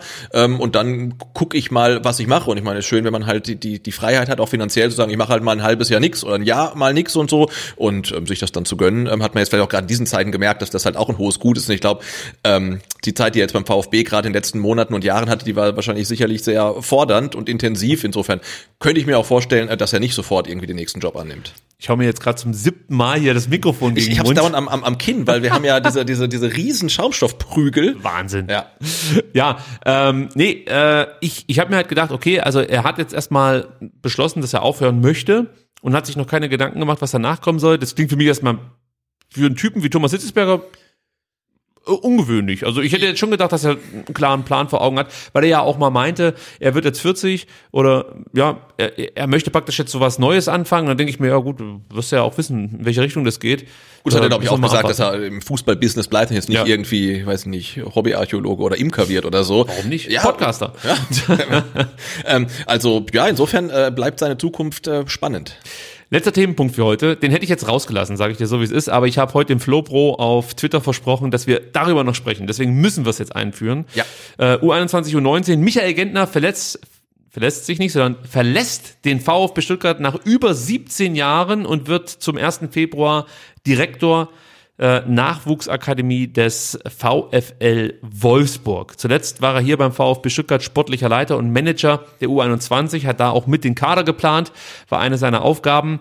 Und ähm, die Frage, die äh, der Flow Bro gestellt hat, und das wollte ich jetzt auch thematisieren, ist, ja, was bedeutet denn das eigentlich jetzt für die U21? Und ich finde, dass ist ein kritischer Abgang. Erstens mal zu einem kritischen Zeitpunkt. Der VfB 2 befindet sich voll im Abstiegskampf. Hat wichtige Abgänge zu verzeichnen. Du brauchst frische neue Spieler vielleicht dann auch mehr, als man zunächst dachte. Marc Stein, überraschende, ja. äh, Maglitzer. Ja, überraschende Abgänge. Und äh, es kann natürlich sein, dass da Michael Gentner vorgearbeitet hat. Das ist das eine. Aber normal hast du schon dann immer, ja, schon eine gewisse Dynamik in so Transferphasen, ja. Da bin ich mal gespannt, ob das nicht doch dann vielleicht sich auswirken könnte auf die zweite Mannschaft. Und insgesamt war es halt wirklich ein, ein absoluter Fachmann, den der VfB für die U21 hatte, der auch als Trainer viel Erfahrung hatte, der den Verein in- und auswendig kannte, der vielleicht dann auch wieder so eine Schnittstelle sein konnte zwischen neuen Ideen, Thomas Krücken und vielleicht zu Trainern, Mitarbeitern, die schon viel länger dabei sind und vielleicht ein bisschen eingefahren sind in ihrer Art und Weise zu arbeiten. Also da kann er Türen öffnen, weil er, glaube ich, schon sehr, sehr gut verstanden hat, auf was es jetzt ankommt. Also gerade auch so das Thema Scouting und so war das jemand, der, ähm, glaube ich, schon diesen Weg voll mitgegangen ist, den Thomas Krücken jetzt eingeschlagen hat und der da auch wirklich jemand war, der da äh, viele Dinge gut vermitteln konnte. Und immer wenn ähm, man Michael Gentner mal irgendwo zuhören durfte, gab bei Leaks mal so einen kurzen Gastauftritt und ähm, auch so am Rande konnte man manchmal Gespräche mit ihm mitverfolgen, also heimlich gelauscht oder vielleicht auch mal direkt geführt. und da fand ich das immer sehr erhellend und sehr, sehr äh, strukturiert, was er so erzählt hat. Und es wirkte einfach sehr, sehr kompetent. Und ich finde es immer schwierig, ähm, wenn der VfB gerade in diesem Unterbau solch wichtige Leute verliert. Ja, ja, vor allem, weil er dann auch jemand ist, der diese berühmte VfB-DNA mit sich trägt, wenn, ja. er, wenn man seit 2004 da ist, zweimal abgestiegen ist, einen, einen Reschke mitgemacht hat, der die U23 abschaffen wollte komplett und so weiter. Also der weiß ja, also der trägt ja die Erinnerung in sich, äh, was beim VfB schon alles passiert ist und kann dann auch sagen, äh, wir haben das schon mal versucht, das ist krachend gescheitert oder wir wollten das machen, aber es hat nicht funktioniert oder so. Und dieses Wissen geht natürlich komplett von, von Bord und das ist natürlich ähm, schade. Es ist ein absolutes Urgestein hier beim VfB Stuttgart und ich finde schon schade, dass er geht. Absolut. Also man hört natürlich immer viel, ja, Christian Gentner und was weiß ich und so. Aber du hörst eigentlich, egal mit wem du dich unterhältst, immer nur Gutes über die Gentner. Muss man, die, die Gentners. Ja, ja, die ja, ja. Hörst, hörst, du eigentlich wirklich nur Gutes. Und ähm, das ist auch das, was ich bis jetzt mitbekommen habe, wenn ich mal halbwegs direkten Kontakt irgendwie zu einem haben durfte. Äh, von, ja, von, das, jetzt muss ich immer, das, ist, das schneiden wir raus. ja, also ich find's, ich find's wirklich ein Verlust für den VfB. Ähm, wie schwer der wiegt, wird sich erst noch herausstellen, aber ja, stimmt mich nicht besonders positiv, dass er jetzt in Wolfsburg auf Pablo Tiam folgt, der noch im Sommer äh, den Verein verlassen hat, also Wolfsburg zu Hertha ging. Das hing bei Pablo Thiam auch damit zusammen, dass Wolfsburg ja ihre zweite Mannschaft abgemeldet hat. Das fand er wohl nicht so gut, wenn ich das richtig in Erinnerung habe. Also Michael Gentner wird da jetzt mehr oder weniger sich schon auch ja, anders aufstellen müssen, weil es eben diesen direkten Unterbau in Wolfsburg nicht gibt. Genau, man, U19 hat eine, eine quasi eine Partnermannschaft in Österreich, ne, die das so ein bisschen puffern soll. Genau. Ähm, aber klar ist für ihn ja erstmal auch eine Art Karrieresprung, weil er hat sich hier beim VfB um die U21 gekümmert und jetzt kümmert er sich, wenn ich es richtig verstanden habe, in Wolfsburg um die komplette genau. NLZ oder Akademie, wie es bei denen heißt. Also das ist natürlich schon ein weitaus verantwortungsvoller Job nochmal und wenn er da die Möglichkeit hat ähm, und jetzt halt beim VfB die Möglichkeit nicht sieht, irgendwie einen Krücken zu beerben oder zu ersetzen oder man einen Krücken holt. Ich meine, er hat heute auch im Interview gesagt, die zwei haben gut miteinander zusammengearbeitet, also es soll wohl kein Grund gewesen sein, warum er jetzt nach Wolfsburg geht, aber klar ist es für ihn natürlich auch äh, eine Karrierechance. Er wird der Krücken von Wolfsburg, ja. kann man so sagen.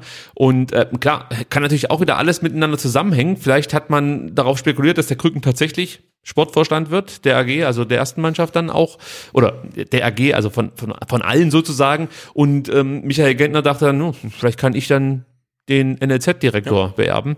Ähm, weiß ich nicht, das ist jetzt reine Spekulation, muss man dazu sagen. Und wenn wir schon jetzt über, über die U21 sprechen, dann möchte ich das auch noch ganz kurz mit erwähnen. Ja, die spielt bald wieder, oder? Die spielen bald wieder, hatten am Sonntag äh, ihr erstes Training für die äh, Restrunde, muss man sagen, und äh, spielen am Samstag, 15.01.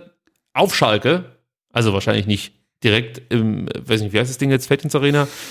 Weiß ich auch nicht mehr. Ja. Äh, wahrscheinlich im Volksparkstadion oder auf irgendeinem Trainingsplatz. Äh, spielen sie gegen Schalke 2, natürlich unter Ausschuss der Öffentlichkeit. Ich weiß nicht, ob es einen Stream geben wird. Äh, muss man mal gucken, ob es da auf Schalke TV oder so irgendwie was gibt, ähm, dass man sich reinpfeifen kann. Am 22.01. gibt es dann ein Testspiel gegen Calcio Leinfelden Echterdingen.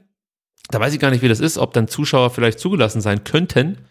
Ähm, ich glaube, Baden-Württemberg äh, ist noch Geisterspielregel, ne? Also ich glaube, dürfen doch. Ja, NRW und Berlin sind, glaube ich, diese 750, aber ich glaube, bei uns sind jetzt tatsächlich Geisterspiele. Aber heute kam in der neue Verordnung, ähm, wahrscheinlich hat sich wieder was geändert. Ich, ich, ich weiß es tatsächlich nicht mehr.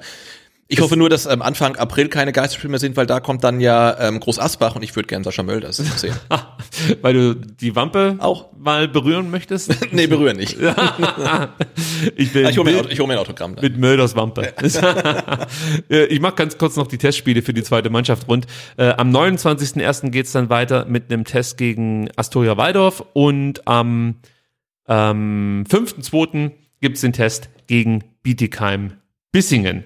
Sebastian, ich glaube, dann haben wir es geschafft. Toll. Es war sehr strapaziös, muss ich sagen. Es lag daran, dass ich nicht so gut vorbereitet war, wie ich mir das gewünscht hätte. So ehrlich muss ich sein. Ich bin froh, dass ich dich an meiner Seite hatte, weil immer dann, wenn bei mir praktisch irgendwie so der Prozessor komplett ausgetillt hat, hast du Gott sei Dank übernommen, hast mich gerettet. Vielen Dank dafür. Ja, gerne. Wir haben noch viel Arbeit vor uns. Ja, ich hoffe, wir sind irgendwann mal so weit, dass wir einfach den Podcast aufnehmen können und uns nebenbei ja. das irgendwie streamen, weil heute irgendwie ähm, erst kein Ton, dann falscher Stream, dann ist die GoPro ausgefallen, deswegen haben wir heute auch nur ganz puristisch immer nur eine Kameraperspektive, dann konnte ich keine Grafiken einblenden, also das war schon schwierig. Aber also, wie gesagt, wir haben viel Potenzial, uns schlummert viel Potenzial. Es schlummert viel Potenzial hier im Fanprojekt, nochmal vielen Dank auch an das VfB Fanprojekt, dass ihr uns die Möglichkeit gebt, hier rumzustümpern. Wir machen's besser, ich verspreche es euch und wirklich, wir entschuldigen uns auch nochmal bei allen Podcast-Hörern, weil die natürlich eine gewisse Qualität dann auch erwarten von uns. Die konnten wir, glaube ich, heute nicht ganz abliefern. Äh, wir bemühen uns, dass das dann wieder altes Niveau erreicht. Und für alle, die sich jetzt hier diesen kompletten Stream reingetan haben, vielen, vielen Dank für alle, die mit Sebastian immer mal wieder geschrieben haben und Updates gegeben haben in Sachen Tonqualität, Bildqualität, was auch immer. Vielen, vielen Dank dafür. Wir arbeiten an uns. Ich bin jetzt fit und fertig und gehe jetzt in die Post-Production. Bis dann. Ciao. Bis. Dann, ciao.